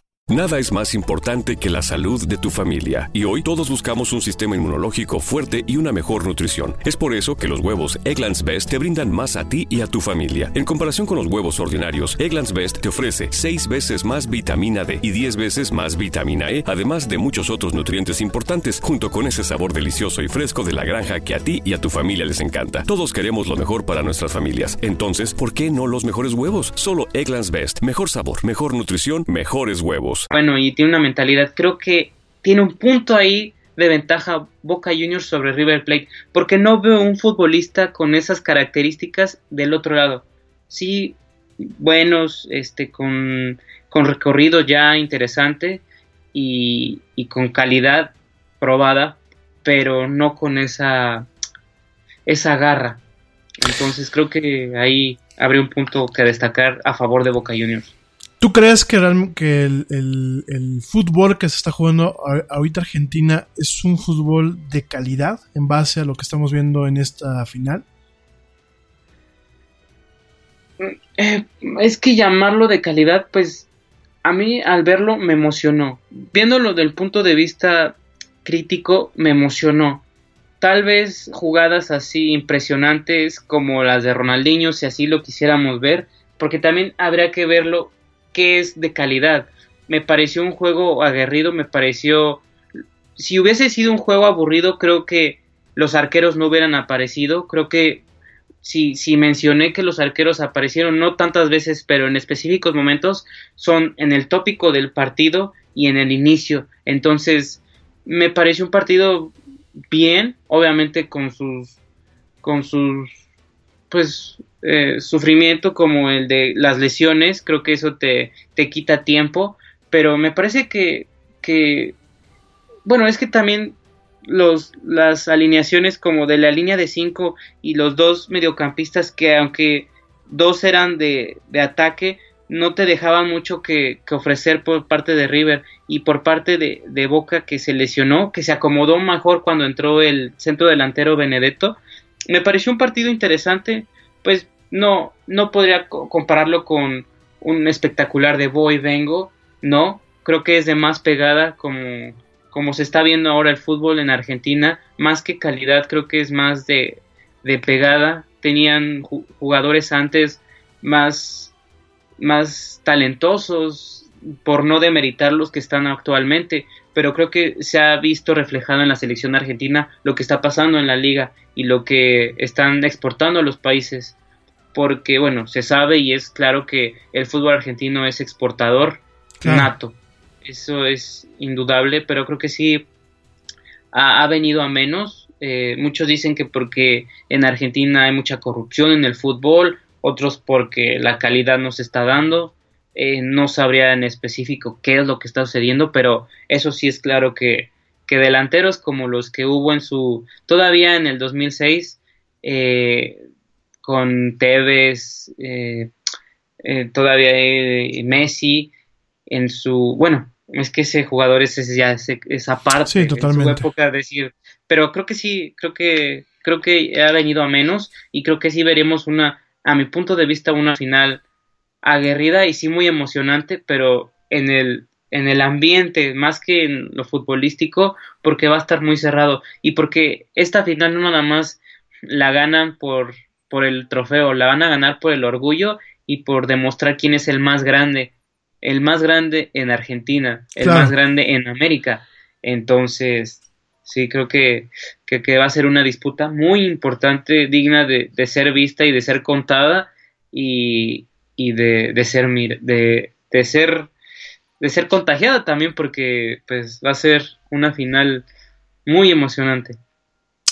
Pues qué para que nos comentas esto. Obviamente, mi querido Ernesto, ya te esperamos el, siguiente lunes de que pase la siguiente mundial, el que a la siguiente final. Va a ser muy interesante tener este, este comentario. Por aquí estoy viendo de que ahora hay un tema de polémica porque la Conmebol está planteándose tener una terna arbitral argentina para dirigir lo que es la vuelta de esta, de esta final de la Copa Libertadores. Por ahí, eh, pues está teniendo en cuenta que eh, quieren poner, por ejemplo, a eh, Néstor Pitana.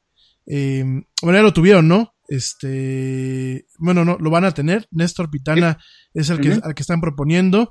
Por otro lado, pues también están proponiendo a Roberto Tobar. por ahí, bueno, en el, en el, tema de los argentinos, al brasileño Anderson Daronco, al uruguayo Andrés Cuna y al peruano Víctor Carrillo, pero principalmente eh, la polémica que tiene es la Conmebol, pues eh, analiza pues tener a estos dos argentinos directamente. ¿Qué, ¿Qué opinas? ¿Por qué crees que la Conmebol esté tomando la posible decisión en algún momento de tener a dos árbitros argentinos eh, o a un árbitro argentino pues llevando este, este partido? ¿Qué, qué, qué, qué podemos leer de, esta cuestión? bueno, principalmente Néstor Pitana, que lo mencionas, eh, es, es, es, argentino y ya también eh, pitó en, en Mundial. Eh, me parece que es un árbitro de mucha experiencia. creo yo que no, no lo vería mal que fuese argentino. Creo que está acostumbrado, ya, ya ha dirigido también clásicos y, y me parece que, que, es un árbitro con presencia. Lo he visto, lo vi en el anterior Mundial y, y creo que, que le vendría bien porque se mueve en el ambiente argentino, ha estado presente ahí y creo que creo que en esta final que va a ser de, de rigor, punto honor, mucha garra, demasiadas situaciones extra cancha, creo que creo que a mi parecer, mi punto de vista va a estar bien que sea un argentino y más él que tiene experiencia y no nada más en la liga, sino en un mundial ya probada la experiencia y, y me parece que, que convendría que fuese argentino el árbitro de la final de regreso. Ok, ok. Pues qué bueno que nos comentas todo esto para entender un poquito eh, todo este tema de, pues lo que se dice, eh, lo que se dice en los medios y sobre todo pues, cuando uno no le sabe mucho este tema del fútbol, me parece entonces que eh, podemos tener una final que será muy interesante por lo que nos comentas, obviamente bien dirigida, bien supervisada, porque pues el tema del arbitraje hasta donde yo lo alcanzo a entender, pues es un tema muy complejo que requiere mucho tiempo de preparación, que requiere tomar decisiones en ocasiones sumamente polémicas. Y bueno, me queda claro que en este sentido podemos esperar que quizás si lo pita un, un árbitro eh, argentino, pues tenga una cierta certeza de que realmente conoce a ambos equipos, de que conoce realmente el funcionamiento y el ritmo, porque también pues yo quiero entender que hay un ritmo entre los, entre los equipos de diferentes nacionalidades y de diferentes eh, orígenes, y que bueno, definitivamente pues veremos una,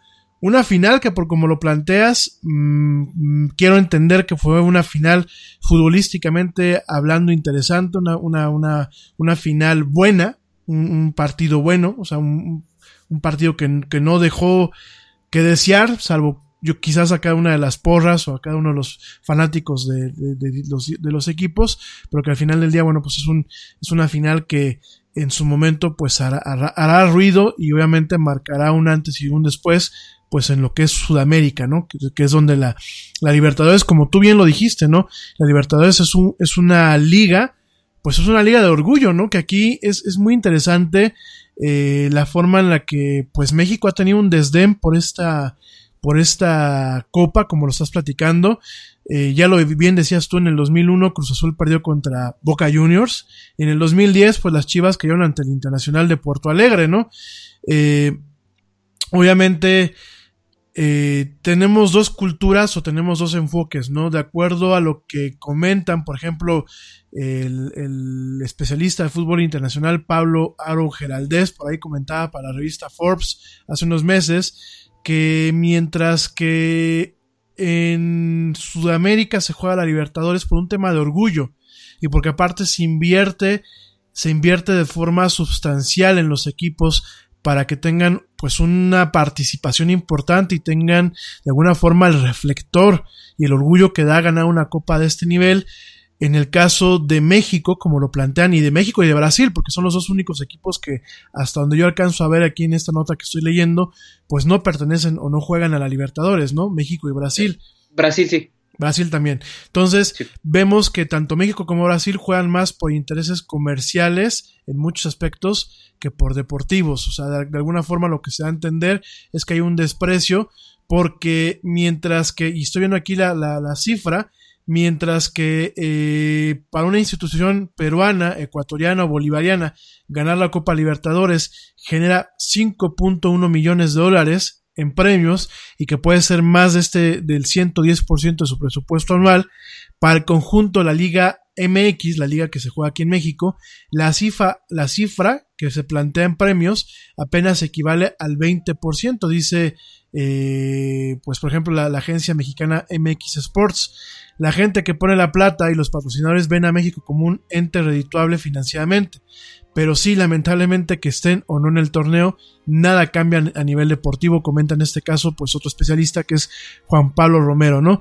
En ese sentido, y comentando un poquito y profundizando lo que comentaba Ernesto al, principio del programa, pues realmente vemos un desdén en el tema del negocio, en el tema de el fútbol como un negocio, como una industria, en donde pues no le es rentable por lo que las cifras que se comentan en este artículo de Forbes y en esta otra nota que tengo aquí a la mano, eh, no es rentable para el fútbol mexicano participar, al igual que para el fútbol eh, brasileño, participar en un evento o en una copa que es la Copa Libertadores, eh, pues por ejemplo en comparación, por ejemplo con la Conca Champions, que es la copa de, pues, de la CONCACAF, o bien, este, que bueno, pues realmente a la que le da el boleto al Mundial de Clubes, ¿no? En ese sentido, no, no sé tú qué opinas en ese sentido, mi querido Ernesto, pero sí vemos aquí un tema no de desdén hacia los, hacia los clubes eh, sudamericanos, sobre todo porque al final del día nos terminamos encontrando contra ellos, como tú bien lo dices,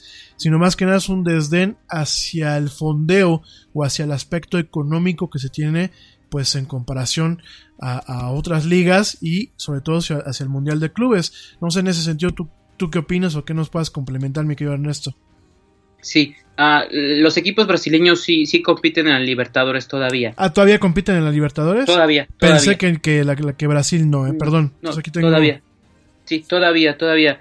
De hecho, este, los máximos campeones de, de este torneo en, hablándolo en campeonatos por país, son Argentina con 25 y Brasil con 18. Ya le siguen Uruguay, Colombia con 3, Uruguay con 8, Paraguay con 3. Eh, pero sí, eh, eh, desde el 2016 la Liga MX decidió ya no formar parte de la Libertadores. El presidente Bonilla de la Liga MX comentó que ya que los calendarios se forzaban mucho con la liguilla de aquí de la de México. Aparte que, que, la Conca Champions, si por, ponemos, ponemos este ejemplo, en la Conca Champions es la, el torneo que te lleva al, al Mundial de Clubes. Eh, se compite entre los Estados Unidos, bueno, la Major League Soccer que la comparte Estados Unidos con Canadá, nada más son tres equipos de Canadá, los demás son de Estados Unidos, los de México, eh, Costa Rica, Belice, las islas, eh, Centroamérica, todos ellos compiten por ganar la, la Conca Champions. Nunca ha habido otro equipo, bueno, salvo el Saprissa de Costa Rica que lo ganó, otro equipo que no sea un equipo mexicano. Ha estado cerca la Major League Soccer con el Toronto, el Montreal, pero no, no han sido capaces de, de, quitarle el trono a la Liga MX que sigue dominando en, en ese trofeo.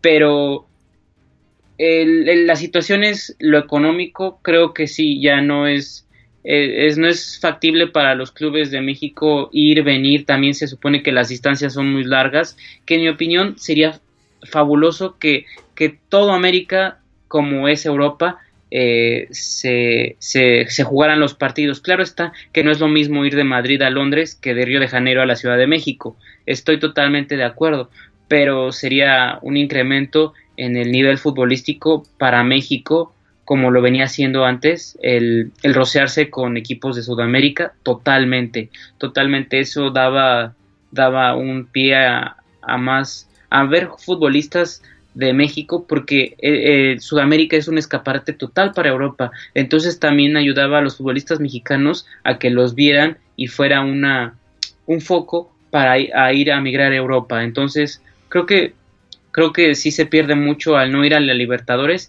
y creo que se gana poco porque te eliminas en Norteamérica con Centroamérica por no menospreciar, claro está, las ligas centroamericanas que tienen, merecen todo mi respeto, pero bueno, la Major League Soccer que sí, como lo mencioné anteriormente, está subiendo increíblemente, creo que es una de las ligas más importantes ya del mundo, no nada más por el nivel futbolístico, sino el, todo lo que conlleva esta liga. Quisiera mencionar rápidamente, eh, en cada equipo, no en todos, estaba, hice una nota, en, estuve colaborando unos meses en el periódico en Índigo, hice una nota sobre la Major League Soccer.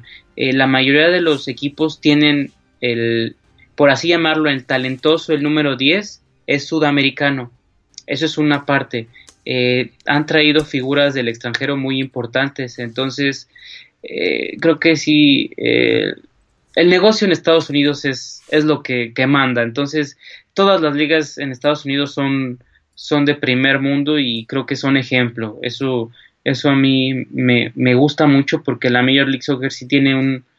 Es de comunicación, de estadios, de, de futbolistas, de...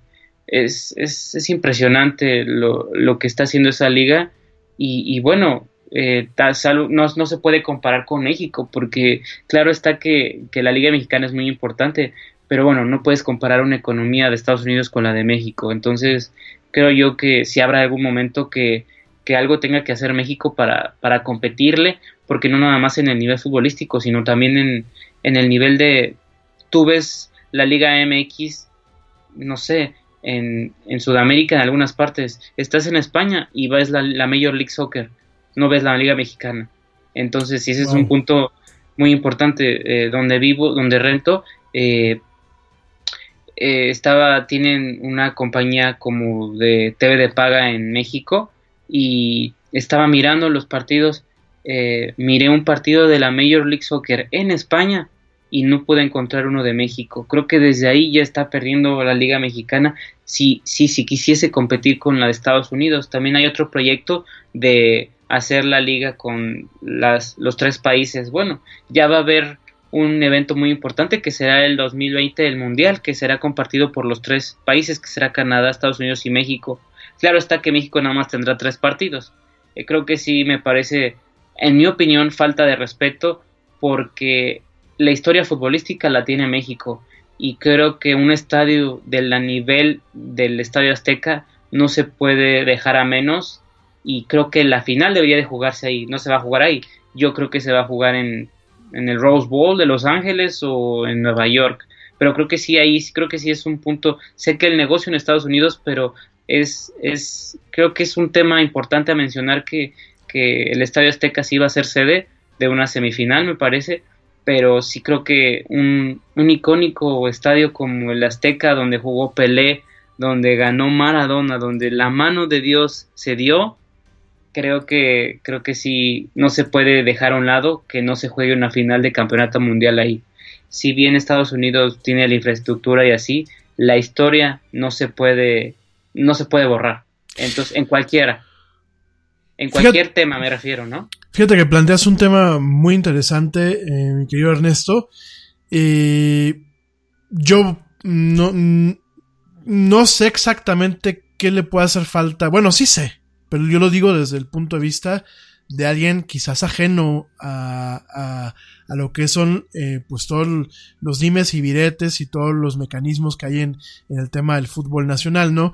Yo creo, de mi muy humilde opinión, y sí me gustaría escuchar lo que tú tengas que decir en ese respecto, que pues obviamente tú tienes una especialización más profunda, yo creo que en México tenemos varios problemas, ¿no? Creo que nos ha fallado realmente eh, capitalizar de la cantera que tenemos de jugadores. Eh, para mí eso es un tema que me sigue dando mucha comezón cuando eh, yo veo demasiado extranjero en nuestras en nuestros en nuestros equipos no porque esté mal en el tema xenofóbico o sea yo creo que no soy ningún xenófobo ni mucho menos sin embargo, veo otros países con otra clase de liderazgo, donde si bien tienen extranjeros, muchas son la minoría, no son la mayoría. Por ahí no me acuerdo, el otro día leía que creo que fue el Tigres, si tú, me, tú me lo confirmabas, creo que el Tigres es el, que, el, el equipo mexicano que mayor número de extranjeros tiene, ¿no? O sea, eh, cómo puedes realmente capitalizar de una cantera, porque todos tienen, todos los equipos tienen sus fuerzas básicas, cómo puedes capitalizar una cantera y sobre todo cómo puedes en algún momento generar buenos jugadores para tus clubes que realmente sean buenos y que den espectáculos. Porque pues salir a ver cómo pierden dos equipos o cómo empatan, pues muchas veces empatar a ceros, pues yo creo que es de flojera, ¿no? Eh, ¿Cómo realmente tienes buenos jugadores que den eh, partidos, como lo decía Ernesto hace unos minutos, con garra, con actitud. ¿Cómo puedes tener eh, un embudo que permita generar buenos elementos para la selección mexicana? Y sobre todo, ¿cómo puedes exportar de forma adecuada el talento eh, a otros países donde el nombre del jugador mexicano se ponga en alto, ¿no? Y donde realmente ni nos congraciemos demasiado cuando un jugador mexicano tiene éxito en el extranjero, o tampoco le tiremos mala vibra cuando, cuando pasa esto, porque bueno, eh, nos hemos dado cuenta de que no nos parece nada. Por un lado, nos da gusto que vayan y les vaya bien. Pero cuando les vaya demasiado bien, ah, no, es un mal jugador y, tenemos muchos casos, ¿no? De Chicharito, ¿cuántos ha dicho, no? Que el Chicharito no tiene el nivel adecuado para jugar en el extranjero, ¿no? Del mismo Hugo Sánchez, pues cada vez que el señor sale a decir a Guabá, todo el mundo le, tira este, muchas veces mierda, ¿no? Creo que por ese lado tenemos un problema. Digo, ahorita, pues Ernesto me dará su opinión. Pero también por otro lado, creo que tenemos un problema donde no, no, hemos logrado conciliar los dos aspectos del fútbol ante la sociedad mexicana, ¿no? Todo esto muy derivado de lo que es la, la, cultura social y económica del mexicano per se, es una opinión muy mía, pero tenemos por un lado en donde cada vez que se hace un hincapié en que el fútbol es negocio, salen por ejemplo directivos de los clubes diciendo que no, el fútbol es pasión.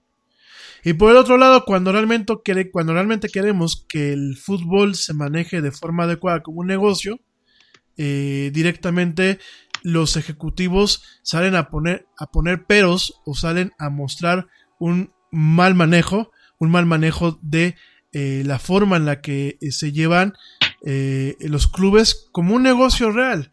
No solamente desde el punto de vista administrativo, sino desde el punto de vista marketing no se hacen las inversiones adecuadas, ni se busca muchas veces generar una sincronía o generar una empatía con lo que es directamente las aficiones. El fútbol yo pienso que es uno de los deportes muy nobles, y sobre todo aquí en México, porque tenemos aficiones cautivas, ¿no? A mí me tocó verlo aquí en Querétaro. Pues el, el, los Gallos de Querétaro es un, equipo mediocre, es un, es un mal equipo. Y sin embargo, vemos a una afición y vemos a una porra que religiosamente va, aun cuando en ocasiones ni siquiera la estadística favorece a su equipo, y sin embargo va a apoyarlo. Y sin embargo, esa, ese ir a apoyarlo, pues ya genera una derrama, ¿no? Entonces, eh, yo creo que nos ha faltado a los mexicanos, pienso yo, ya eh, Ernesto, ahorita que vuelva, nos dará su opinión en ese aspecto, pero yo creo que nos ha faltado primero lograr una conciliación entre estos dos aspectos. Yo creo que no es delito de que el fútbol sea negocio, pero para hacerlo negocio, pues tienes que hacerlo bien y sobre todo tienes que tener esta parte en donde el talento debe de ser orgullosamente mexicano y no omitir esta cantera que se tiene, de donde tenemos grandes talentos, de donde muchas veces tenemos a selecciones como la sub-17, que sale y hace un buen papel, pues la selección principal, pues tenemos siempre juegos muy mediocres, jugadores que en ocasiones no salen con un entusiasmo y que al final todo va de la mano, porque realmente tenemos una imagen de un fútbol hecho en México que no es atractivo entre los mercados más exigentes como lo es el mercado británico, como es el mercado europeo, como es el mercado portugués, como lo es el mercado español. Mientras que en Sudamérica, como bien lo dice Ernesto, pues voltean a verlo y en ocasiones nos ven con cierto recelo, directamente en otros países prefieren ver la liga americana, que hay que recordar que Estados Unidos pues no es un partido eh, donde el soccer sea pues digamos digámoslo así vinculado a su historia y sin embargo voltean a ver esta liga que voltear a ver una liga como la mexicana, ya lo dice bien Ernesto, es una liga con mucho, con mucha historia, con mucha trascendencia y sobre todo, bueno, pues por ejemplo lo estamos viendo con el tema del Mundial del 2026, un mundial en donde a México y a Canadá se les vio como pues vengan, vengan, súmense, súmense a la fiesta, pero el de la casa soy yo y el que pone las reglas soy yo y el que va a tener el reflector al final del día va a ser yo, que en este caso pues es, es este Estados Unidos, ¿no? No sé tú qué opinas. Sí, bueno, creo que el, eh, planteando sobre lo de la liga, eh, creo que sí, creo que sí la, liga MX está dejando mucho que desear en el tema de, de por ejemplo, tiene 18 equipos, tiene un mismo dueño, dos equipos. Eh, creo que eh, la multipropiedad es un tema muy importante que creo que no es sano para la, para la competencia. En segundo, creo que la inversión no está tan planeada. Eh, hay ciudades que, si le sumamos la violencia que hay en México, supongamos, hay un equipo que quiero yo poner en, no sé, en Cancún, que creo que yo la vería, creo que es, un foco muy importante, como lo está haciendo en su caso ahora, perdón, no, obviamente no hay que comparar, pero eh, Estados Unidos con Miami, que va a ver, David Beckham es el dueño del Miami Inter, que lo va a llevar, lo llevó a Miami y ahí va a estar ese centrado, ese equipo. Eh, creo que hay ciudades con muy buena infraestructura que podría ahí haber fútbol. Claro está que se supone que no, que no hay asistencia. Eh, un claro ejemplo es el Atlante que se fue a Cancún. A mi parecer creo que era un proyecto muy, muy visionario y muy importante porque no nada más iba a llamar a los turistas que estaban ahí, sino que también estaban yendo ahí a jugar futbolistas. El actual director técnico del Real Madrid jugó en el Atlante nada más por vivir en Cancún. Entonces, eso es un punto muy importante que creo que la liga no ha, no ha entendido, bueno, no soy especialista ni economista ni nada, pero creo que es lo que hace Estados Unidos, llevar equipos a ciudades importantes. Las tiene en Nueva York, en Los Ángeles. Claro está que no es la misma, repito, la misma economía, pero si tienes ese ese, ese punto de, de la Ciudad de México, Guadalajara, Monterrey, creo que si no es por menospreciar, pero ciudades que, que no tienen la misma llamativo como para ti un futbolista, ¿qué te llama? Te llama la liga, te llama el, lugar y así. Claro está que si te dicen vas a vivir en Cancún, por supuesto, fue a, fue a jugar Solari, vino otro que se llamaba Baldo Español que jugó en Levante. Creo que ese era, e, ese te lo pongo como ejemplo, nada más para, para ver lo que, lo que hace la Liga de Estados Unidos y la de México. Eh, también lo de los dueños. Luego, vamos a adentrarnos en lo de los extranjeros. Creo que, creo que ese es un tema así muy, muy a fondo que, que la Liga MX eh, tiene. Eh, por mencionar a los Tigres, el portero es argentino, eh, un central es brasileño ya naturalizado mexicano. Tenemos dos. Rafael Carioca es mediocampista, tres. Lucas Elarayán, cuatro. Eduardo Vargas, cinco. André Pierre seis. Ener Valencia, siete. Ismael Sosa, ocho. Guido Pizarro, nueve. Julián Quiñones, diez. Francisco Mesa, once. Entonces, si tenemos, claro está que es el equipo más más caro de la Liga MX, que es, eh, y no sé si sea del continente, porque habría que, verlo, compararlo con los de Estados Unidos y con, Argentina también o Brasil, pero creo que sí, es, es el punto que, como tú mencionabas, tanto extranjero, sí, en, en el ejemplo de Tigres creo que sí es importante mencionar que la mayoría son de calidad, claro está, pero sí no le dan salida a mexicanos y, y creo que si no le dan, si a un extranjero le dan cinco partidos de oportunidad, a mexicano le dan dos y si la riega en uno, va menos, ¿me explico? Entonces creo que sí ese es otro. También creo que en México nos deslumbramos mucho por el que viene de fuera y no tomamos en cuenta lo que nosotros hacemos. Porque nos va y nos dice, no es que este es brasileño. Bueno, así sea el más malo, se contrata porque es de Brasil. ¿Sí me explico?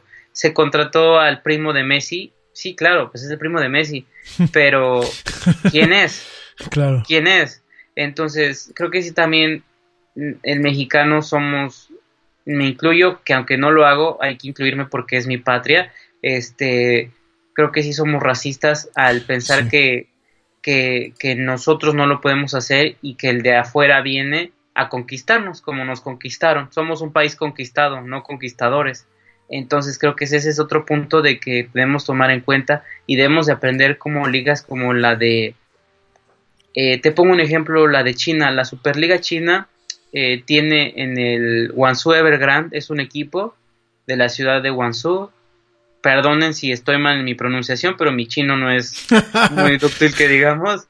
Este eh, tiene la academia más grande del mundo de jóvenes, de futbolistas jóvenes que están haciendo. Eh, calladitos, la Superliga China en poco tiempo también dará mucho que hablar. Llevan no nada más futbolistas. En China te juegan dos extranjeros, tres. Los demás son chinos. Sí te están llevando muchos de calidad. Eh, y, creo que, la Superliga China también está poniendo un, un, dedo porque el presidente Xi Jinping que le gusta el fútbol y ha, sumado para que, que China sea una potencia futbolística en los siguientes años. Ese es un ejemplo. Te pongo otro ejemplo, eh, lo que está haciendo la JJ League japonesa.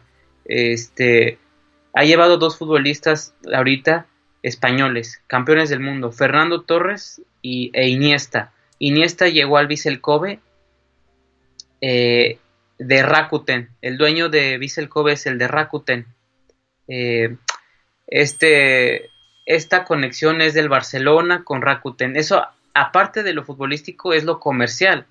No nada más es, es, es simple del fútbol, sino también está inmiscuido en eso Konami, Rakuten. Entonces, ¿qué, ¿qué, le ofrecen al futbolista además de lo futbolístico? Le ofrecen vivir bien. ¿Qué decía también Xavi, es exfutbolista del Barcelona? Decía, bueno, a mí está en los Emiratos Árabes, en Dubai. Dice, yo estoy súper bien, Aparte, yo puedo ir tranquilamente a cenar con mi familia y nadie me conoce y vivo de manera increíble. Entonces, creo que también eso habría que, que, que, poner un punto ahí muy importante que, que qué le ofreces además al futbolista, además del nivel futbolístico que también ya está entredicho por tanto extranjero. Entonces son demasiadas cosas que, que habría que mencionar y, y sí tomar en cuenta lo que hacen otras ligas. No, no copiar, pero sí tomar buenos ejemplos, porque también no puedes copiar a la Liga de Estados Unidos, a la de China, a la de Japón, porque son economías y, vidas totalmente diferentes. No puedes ofrecer lo mismo, pero sí creo que tomar lo de cada quien y sí creo que el extranjero es bienvenido, claro está, como yo estoy de extranjero aquí, poniéndolo en un otro panorama, pero es lo mismo, o sea, yo estoy de extranjero aquí y un español podría decir, si él me puede ganar un, un puesto de periodista, ¿por qué no? Pero que me la estoy ganando, es un ejemplo, por así. Entonces, yo no estoy diciendo que no sean bienvenidos, pero creo que sí, cada vez son menos las oportunidades que tienen los mexicanos y creo que también, como tú mencionas bien, los que van a Europa, eh, solemos decir, ay, juega en un equipo chico. Bueno, creo que ya quisiera ver a cualquiera de los que critican eh, lo que se tiene que rifar ese futbolista mexicano por estar sentado en la banca del Villarreal, que no es nada sencillo, por, por, por tener un ejemplo, no es nada sencillo llegar a, un país extranjero y jugar y sí, podrá ser banca, pero el estar aquí y el tratar de, de mejorar y competir, creo que, creo que es un, pero tampoco irnos al extremo de elogiarlos, como tú decías, tampoco que sean supermanes en nuestro país, porque también estamos acostumbrados a, elogiar demasiado al futbolista, que tampoco, como lo mencionabas, como Cristiano Ronaldo, que puede ganar más que un, que un químico que invente la cura por el VIH, ¿me explico? Sí. Entonces, pero sí son, son cosas que, que habría que, que poner en, en, ejemplo y, y que, que, bueno, se está perdiendo mucho en el sentido que lo, lo lo de alrededor al fútbol también se está comiendo al fútbol, me explico, porque un futbolista de calidad le pones una oferta de venir aquí o irse a, Asia o a Estados Unidos. Pues es como si vienen y te dicen, ¿prefieres vivir en Vancouver o en la Ciudad de México? Claro, no, pues sí. Vancouver. no es malinchismo, digo, yo soy de feño, pero... Pero sí es el punto que voy, sí me explico que creo que son todas esas características que, que embarcan no nada más lo futbolístico, sino ya nada más es lo que va alrededor. Totalmente. Fíjate que nos comenta Edgar Reyes que el Atlante es un ejemplo de la mala administración de un equipo de fútbol. Dice, pero no lo comentes porque nos van a llover mentadas de madre. Pues no, no, no tiene por qué llover porque es la verdad. El Atlante es uno de los, de los equipos, al igual que en su momento pues lo que era el Celaya, ¿no? Eran equipos que fueron netamente mal administrados, mal llevados y, y, sobrevive, bueno, en el caso del Atlante sobrevive, pues, pues yo creo que por, por azares del destino, pero es, un, es uno de los equipos aquí en México que eh, con más visibilidad y que peor administrado y, más mal explotado ha, sido, ¿no? Yo creo que la, verdad el tema del fútbol es muy complejo, todo lo que nos dice ahorita Ernesto, pues es, es... Tú trabajas duro por tu dinero. Con Metro by T-Mobile rinde más. Ahora no hay cargos al cambiarte. Disfruta el precio más bajo de Metro. Solo 25 dólares la línea por cuatro líneas. Además, llévate cuatro teléfonos gratis al cambiarte. Metro by T-Mobile. Conquista tu día. Todas las líneas pierden la promo si alguna se desconecta sin cargos de activación en teléfonos selectos. Límite uno por línea con cambio elegible. Excluye impuesto de venta. Oferta por tiempo limitado. Aplican restricciones. Visita metrobytimóvil.com. Tú trabajas duro por tu dinero. Con Metro by T-Mobile rinde más. Ahora no hay cargos al cambiarte. Disfruta el precio más bajo de Metro. Solo 25 dólares la línea por cuatro líneas. Además, llévate cuatro teléfonos gratis al cambiarte. Metro by T-Mobile. Conquista tu día. Todas las líneas pierden la promo si alguna se desconecta sin cargos de activación en teléfonos selectos. Límite uno por línea con cambio elegible. Excluye impuesto de venta. Oferta por tiempo limitado. Aplican restricciones. Visita metrobytimóvil.com. Súper valioso entenderlo.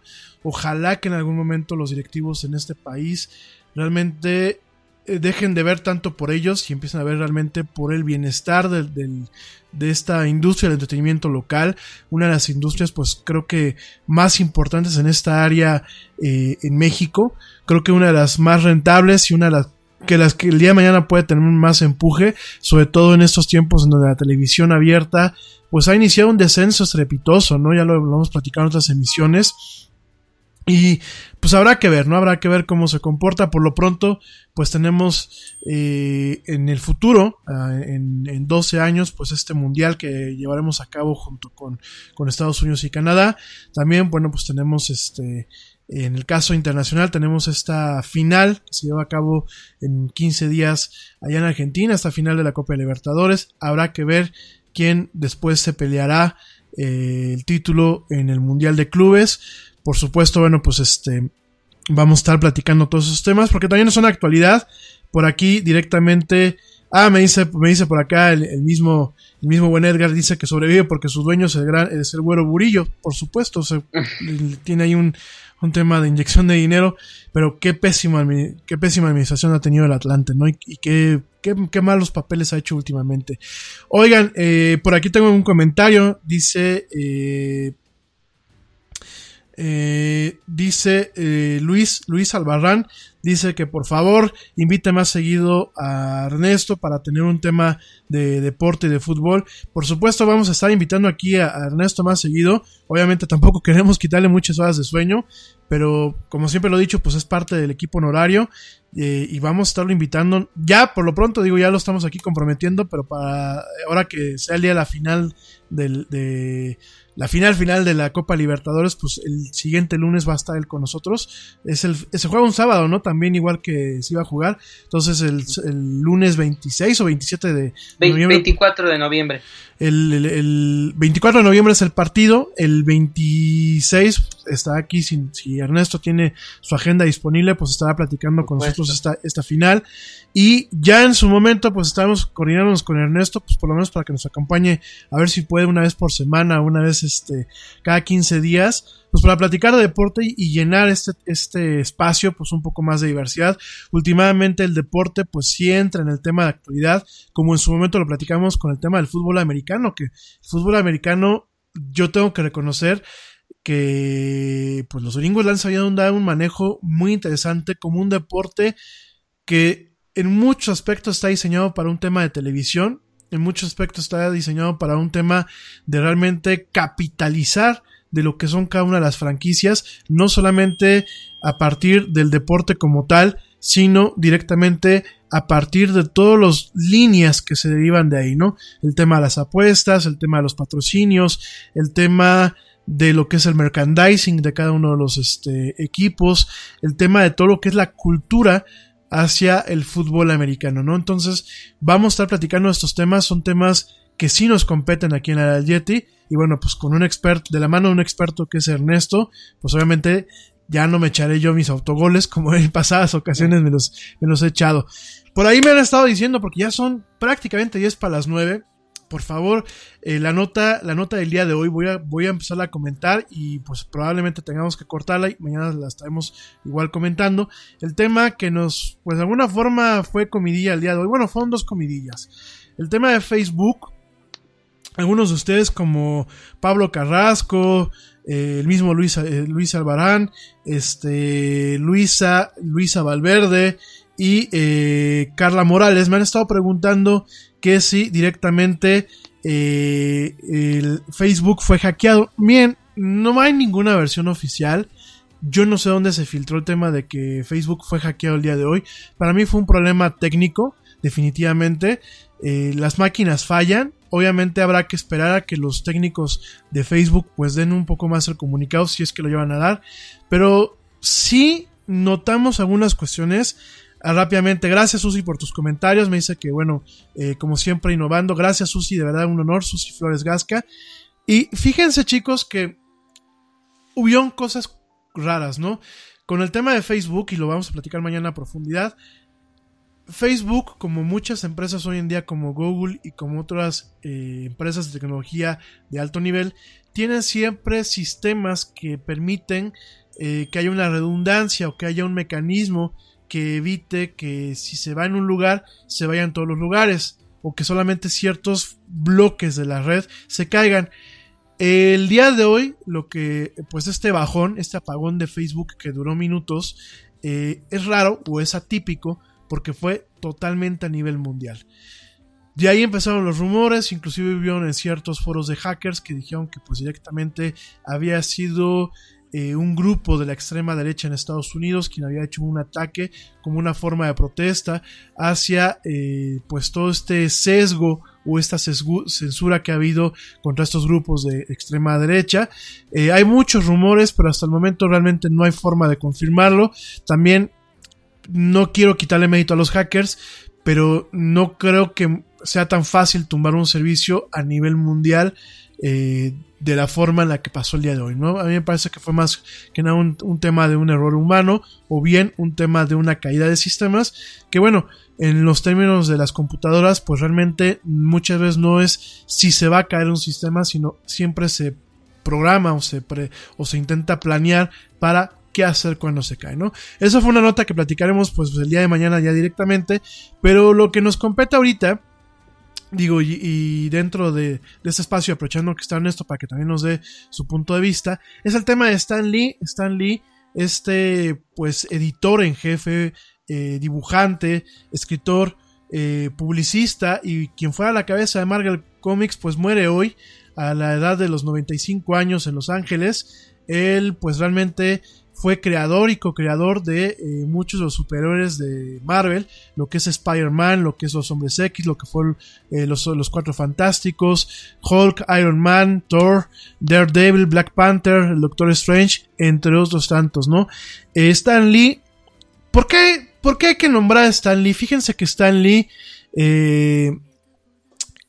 es, una, es un personaje que más allá de su aportación a la cultura popular, más allá de todo este trabajo que hizo dentro de lo que es Marvel Comics y la trayectoria que es muy amplia, eh, Stan Lee durante mucho tiempo luchó por un tema antirracismo, todavía hasta sus últimos años cuerdos, porque eh, los últimos tres años en la vida de Stan Lee fueron demasiado pues demasiado tormentosos. Por ahí habían temas en donde parecía que el que había sido su representante le había robado, tenía algunos problemas con su familia, incluso en algún momento tuvo algunos problemas con su hija. Eh, sus últimos años fueron muy tormentosos en estos aspectos. Por ahí se decía que ya estaba en muy mal estado Stan Lee, que por ahí habían estado abusando de él.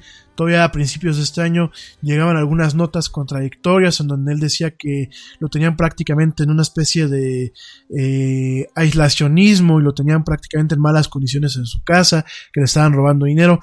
La verdad, bueno, pues es, un tema que ya es muy trágico y esperemos que realmente mm, hayan sido más que nada rumores y que pues el señor Stan Lee se hubiese ido tranquilo de este mundo.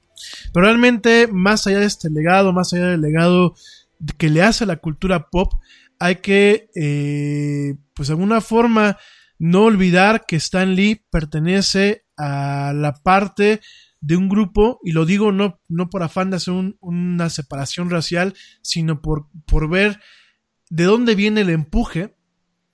Stanley perteneció a un grupo de judíos, y no lo digo por marcarlo, lo digo por el legado que trae esta gente, por la lucha que muchas veces hacen y por cómo posicionaron una industria de forma importante como es la industria de los cómics. En este caso, pues Stan Lee se suma a este panteón panteón de, personajes en cuanto a lo que es el tema de la industria de los cómics. Por ahí tenemos eh, en su momento el legado que proviene desde 1933 con Maxwell Charles, MC Gaines, eh, que bueno, tenía un nombre de pluma como Max Ginsberg, que bueno, él directamente creó, creó junto con su colega Harry L. Wildenberg, creó eh, pues unas pequeñas historietas cómicas dentro del sello de Famous Funnies número uno.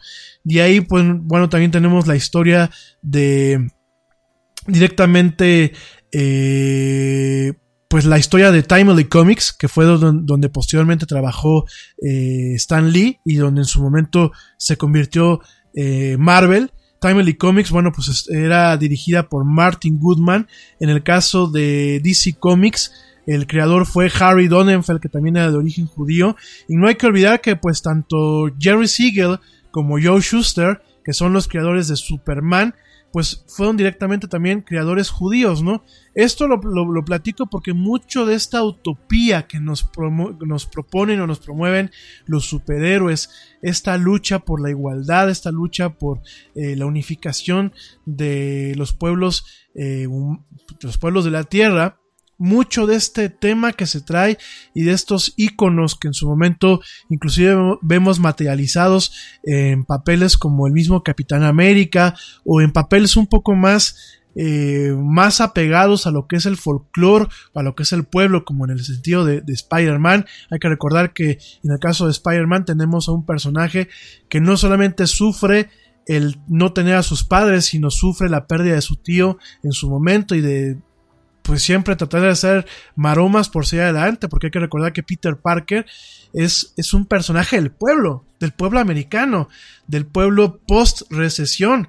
Es un personaje, eh, Spider-Man, que si bien no fue creado en esas épocas, es un personaje que no es rico como, como Tony Stark, es un personaje que le pedalea muchísimo, que de alguna forma tiene que lograr una pues un equilibrio entre lo que es su papel de superhéroe, entre lo que es su papel de periodista trabajando para el Daily Beagle y lo que es, pues de alguna forma, el hombre eh, o el muchacho de familia, el, sobrino de la tía May y el hombre en su momento de una, pues siempre mal llevada relación con Mary Jane, eh, Mary Jane Watson, ¿no? Entonces vemos que en ese sentido eh, vemos a un Stan Lee que en su momento, bueno, pues Stan Lee es el nombre de pluma, es el, su seudónimo. Realmente el nombre de nacimiento es Stanley, Stanley Martin Lever. Eh, él, en su momento inicia su carrera cuando en 1940 toma un puesto de asistente en Timely Comics, lo que fue el predecesor de Marvel.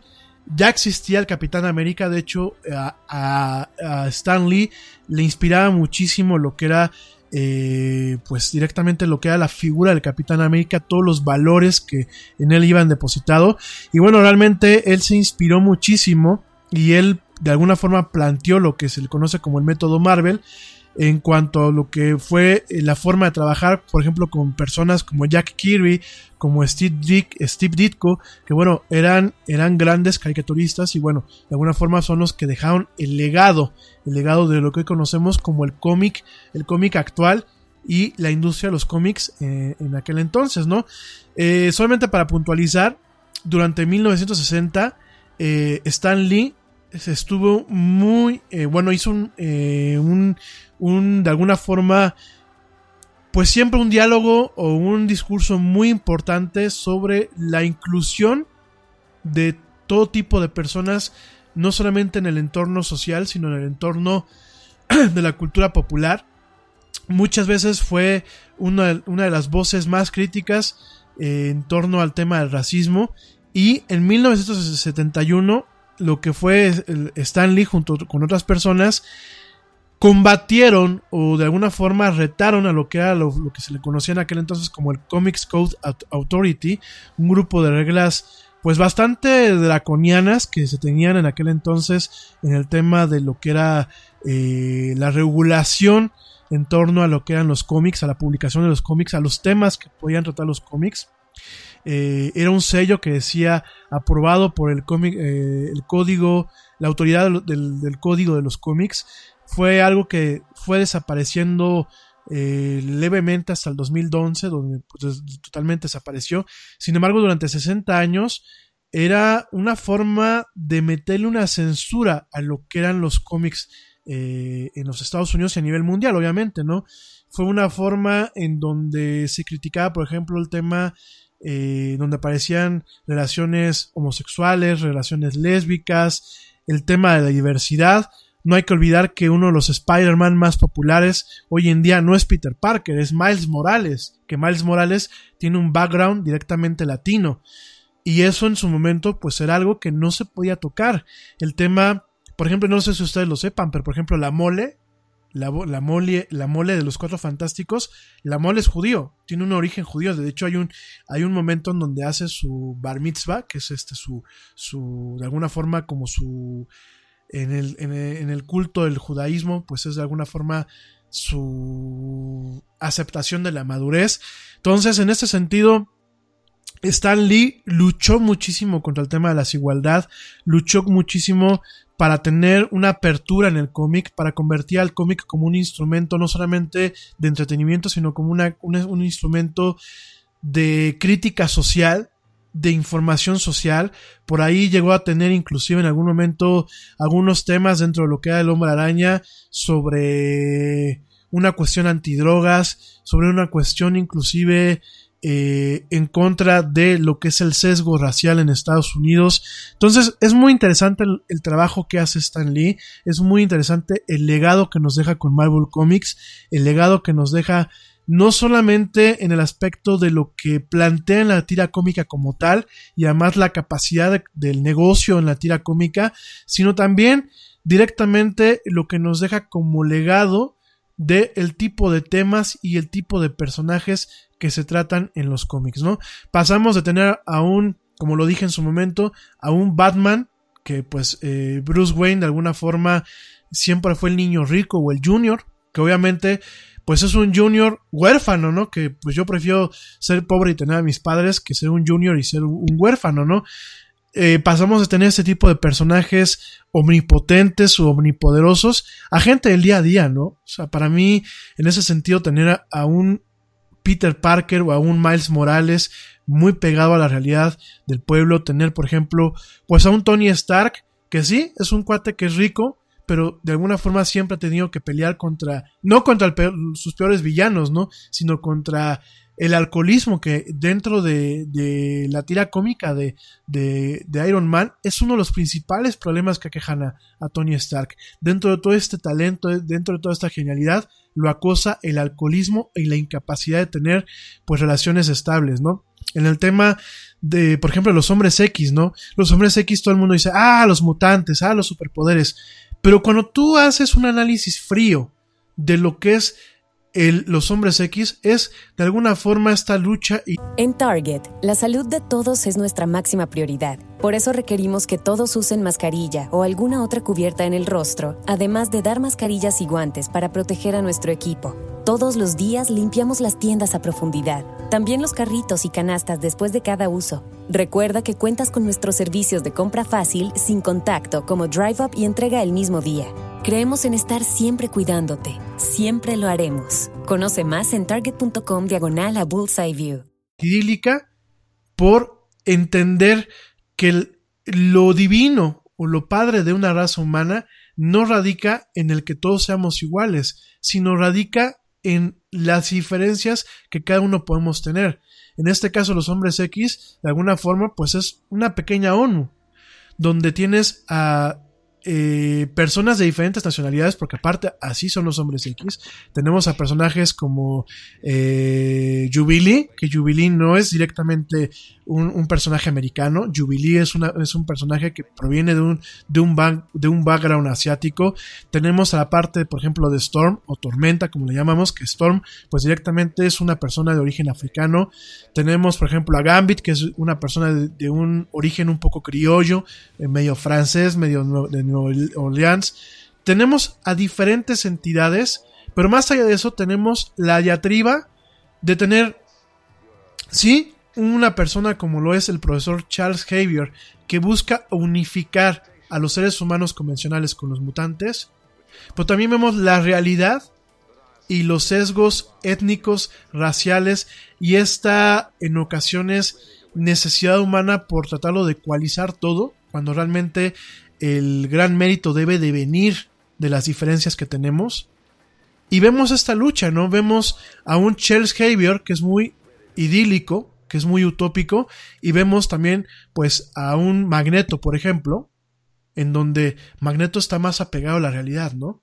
Y de alguna forma cuando quitamos estos temas de los disfraces y los superpoderes, vemos una lucha que ha sido una lucha eterna entre los grupos que de alguna forma nos consideramos libertarios en el sentido de que el ser humano debe tener libertades y los grupos que pues de alguna forma luchan por tener todo de alguna forma eh, con, un, con, un, sesgo de igualdad, ¿no? Entonces, pues eso es parte de lo que nos deja, pues de alguna forma lo bueno que nos deja eh, Stan Lee, por supuesto siempre fue una persona como cualquier celebridad, con mucha polémica, por ahí hubieron algunas acusaciones de eh, acoso sexual, por ahí también hubieron algunas demandas en contra de una de sus empresas. Eh, también por ahí directamente hubieron eh, temas donde pues ya se decía que estaba enfermo de neumonía, que utilizaban su sangre para firmar cómics este, de colección que habían sido robados. Eh, por ahí se utilizó muchas veces su nombre en algunas en, algunos productos o en algunas empresas de, mala reputación. Eh, por ahí también hubieron algunas cuestiones de problemas con su familia. Eh, en su momento hubo una. Un, pues hay un, debate, ¿no? Sobre eh, el, trabajo o el crédito que se le dio a personajes como Jack Kirby y Steve Ditko en la creación de sus personajes. Siempre existe este, esta polémica si, de que si realmente se les dio el crédito adecuado o Stan Lee fue muy listo y se quedó con todo el crédito.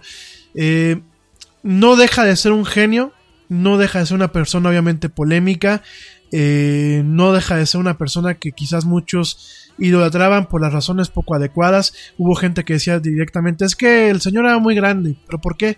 Ah, pues porque salían todas las películas de Marvel. Ah, pues qué padre, ¿no? O porque nos dibujó a Spider-Man o porque nos escribió a Tony Stark, ¿no?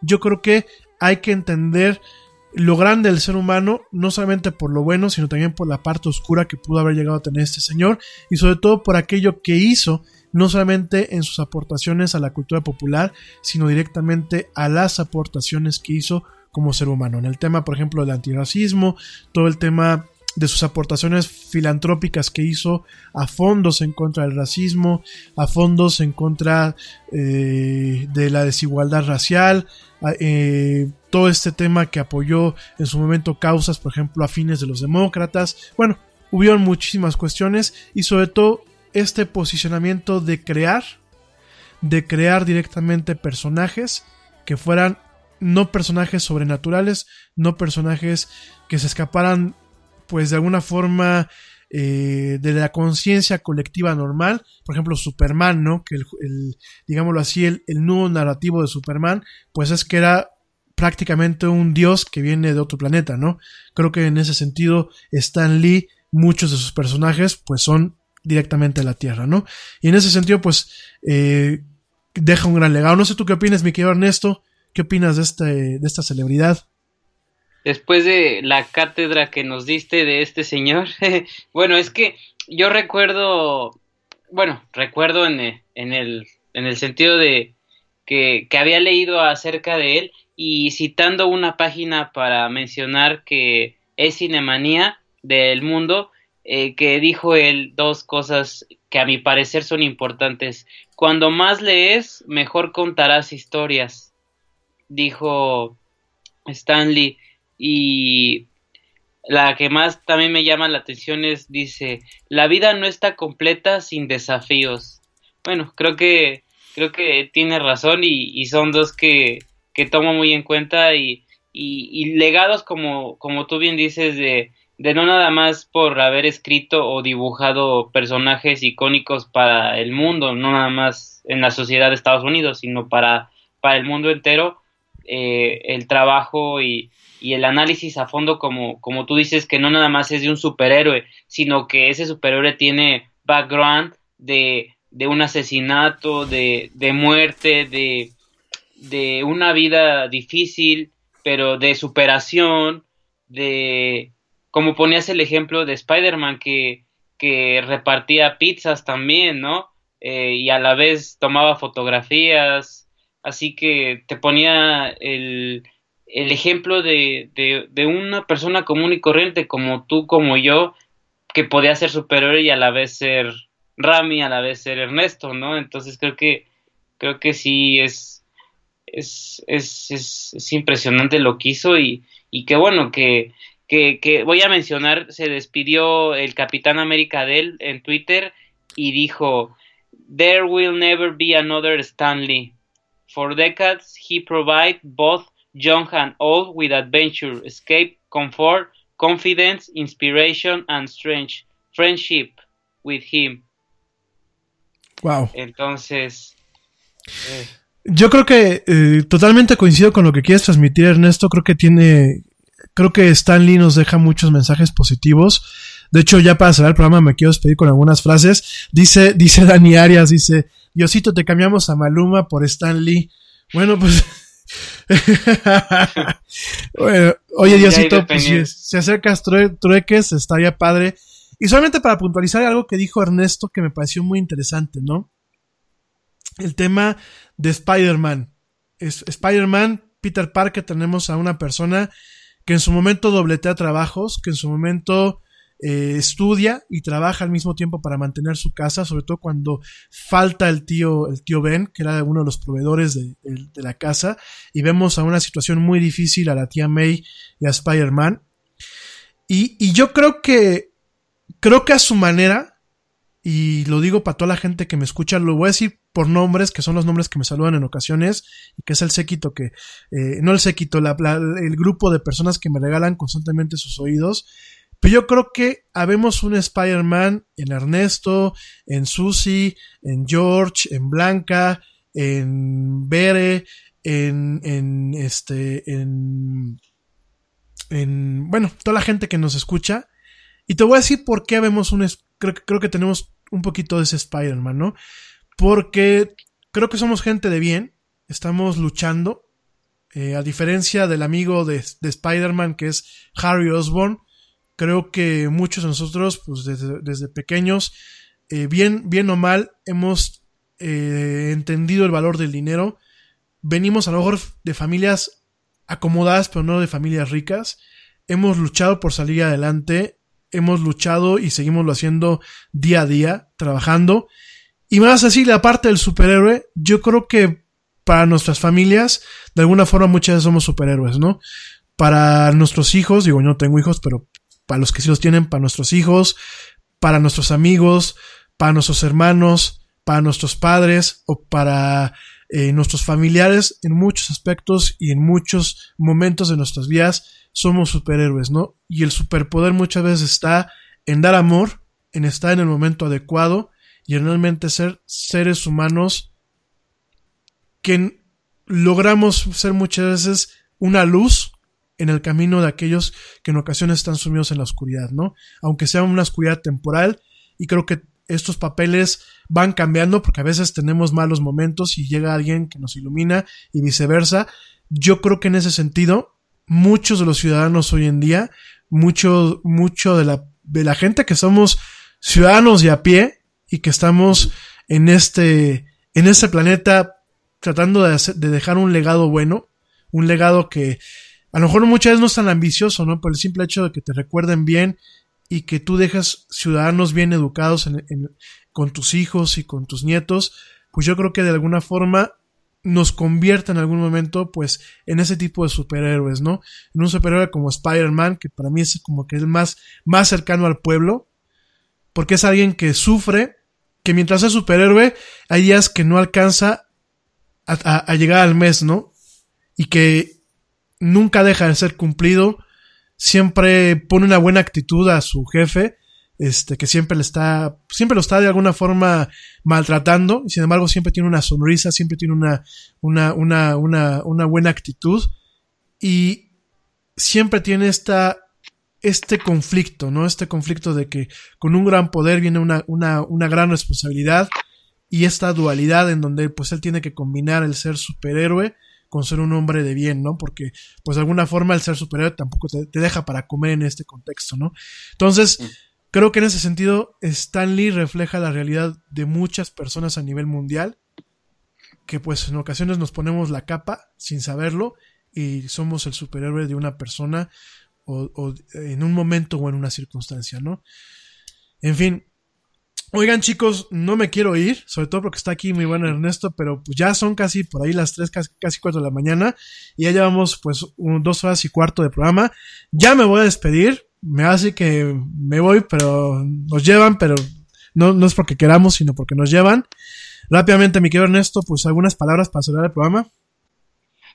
Primero que nada, muchas gracias. Ha sido, ha sido un honor y, un gusto compartir y, y y aprender, porque como te digo, aprendo cada día contigo y, y por supuesto que estaré el lunes y cuando me invites, claro que sí, los tiempos, ahí estaré y trataré de estar aquí y compartiendo lo de los deportes y otros temas si, si tú gustas y mandas y, y, y nada, pues muchas gracias por la invitación, saludos desde Madrid hasta Querétaro, la bonita ciudad de Querétaro, y desde donde nos estén escuchando. Y gracias por la invitación una vez más. No, a ti gracias, mi querido Ernesto, gracias por acompañarnos en esta emisión. Te esperamos en 15 días para que nos platiques, nos sigas platicando estos temas. Y por supuesto, me voy a coordinar con el buen Ernesto, con el buen George y con el buen Mano para que, bueno, nos estén acompañando pues frecuentemente, que esto es un programa este, muy, muy rico con estas áreas, con esas áreas de especialidad y con otras voces que eh, con su gran talento y con su punch que tienen y su especialidad, pues eh, van a enriquecer y van a engrandecer este programa y sobre todo nos van a dar un valor agregado a ti que eres la audiencia. Me quiero despedir, queridos amigos, con eh, tres frases de Stan Lee. Mañana vamos a seguir platicando de Stan Lee. Mañana vamos a platicar también un poquito del tema de los cómics. Y por supuesto vamos a platicar del Samsung Galaxy F y otras cosas que se quedan en el tintero. Quiero terminar con tres frases. ¿Por qué? Porque me parecen que son tres frases muy interesantes de lo que eh, representa en su momento Stan Lee y sus personajes. Eh, uno de ellos es, todos necesitamos un ídolo y a veces hay que buscarlo en la ficción.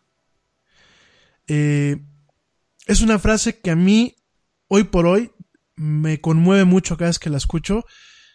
Sobre todo porque al final del día, yo creo que así como tú y como yo, pues somos gente que soñamos en algún momento con un cambio en este mundo y a veces no encontramos los ídolos adecuados en, la vida diaria, ¿no? Y siempre es padre ver, pues, aquellos ídolos que no, no por pertenecer, por, no por pertenecer al plano de la ficción, no puedan existir eh, en este contexto, ¿no? Sino que quizás en momentos nos permiten encontrar una vía de escape, cuando muchas encontramos el mundo como hoy en día nos toca, ¿no? Entonces, todos necesitamos un ídolo y a veces hay que buscarlo en la ficción. Otra frase que dice es, eh, nadie tiene una vida perfecta, todo el mundo desea algo que no tiene, pero no encuentra el camino para conseguirlo.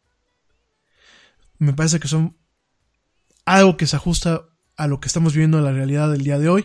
Y la última, que me parece que habla mucho de la espiritualidad de Stan Lee y me parece mucho que habla mucho de su legado religioso, es solo existe alguien quien es todo un quien es todopoderoso y su arma es su arma más grande es el amor. Solo existe alguien quien es todopoderoso y su arma más grande es el amor. Y con eso, pues con esa frase, que ya iremos discutiendo en estos días, me despido. Ernesto también por acá se despide. Gracias Ernesto, un fuerte abrazo hasta la madre patria, un fuerte eh, y sincero abrazo. Gracias por tu tiempo, gracias por la desvelada. A ti que me escuchas, gracias por tu tiempo, gracias por darnos la oportunidad de llegar el lunes una vez más contigo en esto que es la del Yeti. Gracias a la gente que me escucha en vivo, gracias a la gente que me escucha en diferido. Te recuerdo, ya nos puedes escuchar en Spotify, en iHeartRadio, en Tuning Radio y por supuesto a través de las tiendas de podcast de eh, iTunes y de Google Play. Yo soy Rami Loaiza, me dio un, tremendo gusto de estar contigo de nuevo. Mañana nos escuchamos en punto a las 7 pm, hora central de México, en esto que es la era del Yeti. Pórtate bien, que ya, pórtate mal, cuídate bien. Si eres un peque, pórtate bien y cuídate bien. Eh, disfruta esta noche de lunes, maneja con cuidado. Espero que ya estés en tu casa. Si no, espero que termines pronto de trabajar. Te mando las mejores vibras desde aquí los mejores éxitos y la mayor dicha. Nos escuchamos el día de mañana y como dice el dios, el tío Yeti, vámonos, porque ya nos vieron. Nos escuchamos el día de mañana. Gracias Ernesto.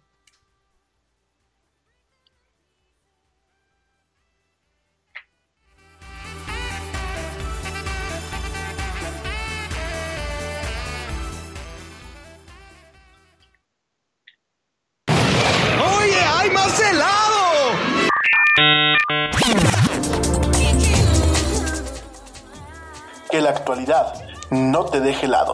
Te esperamos en la siguiente emisión de La Era del Yeti.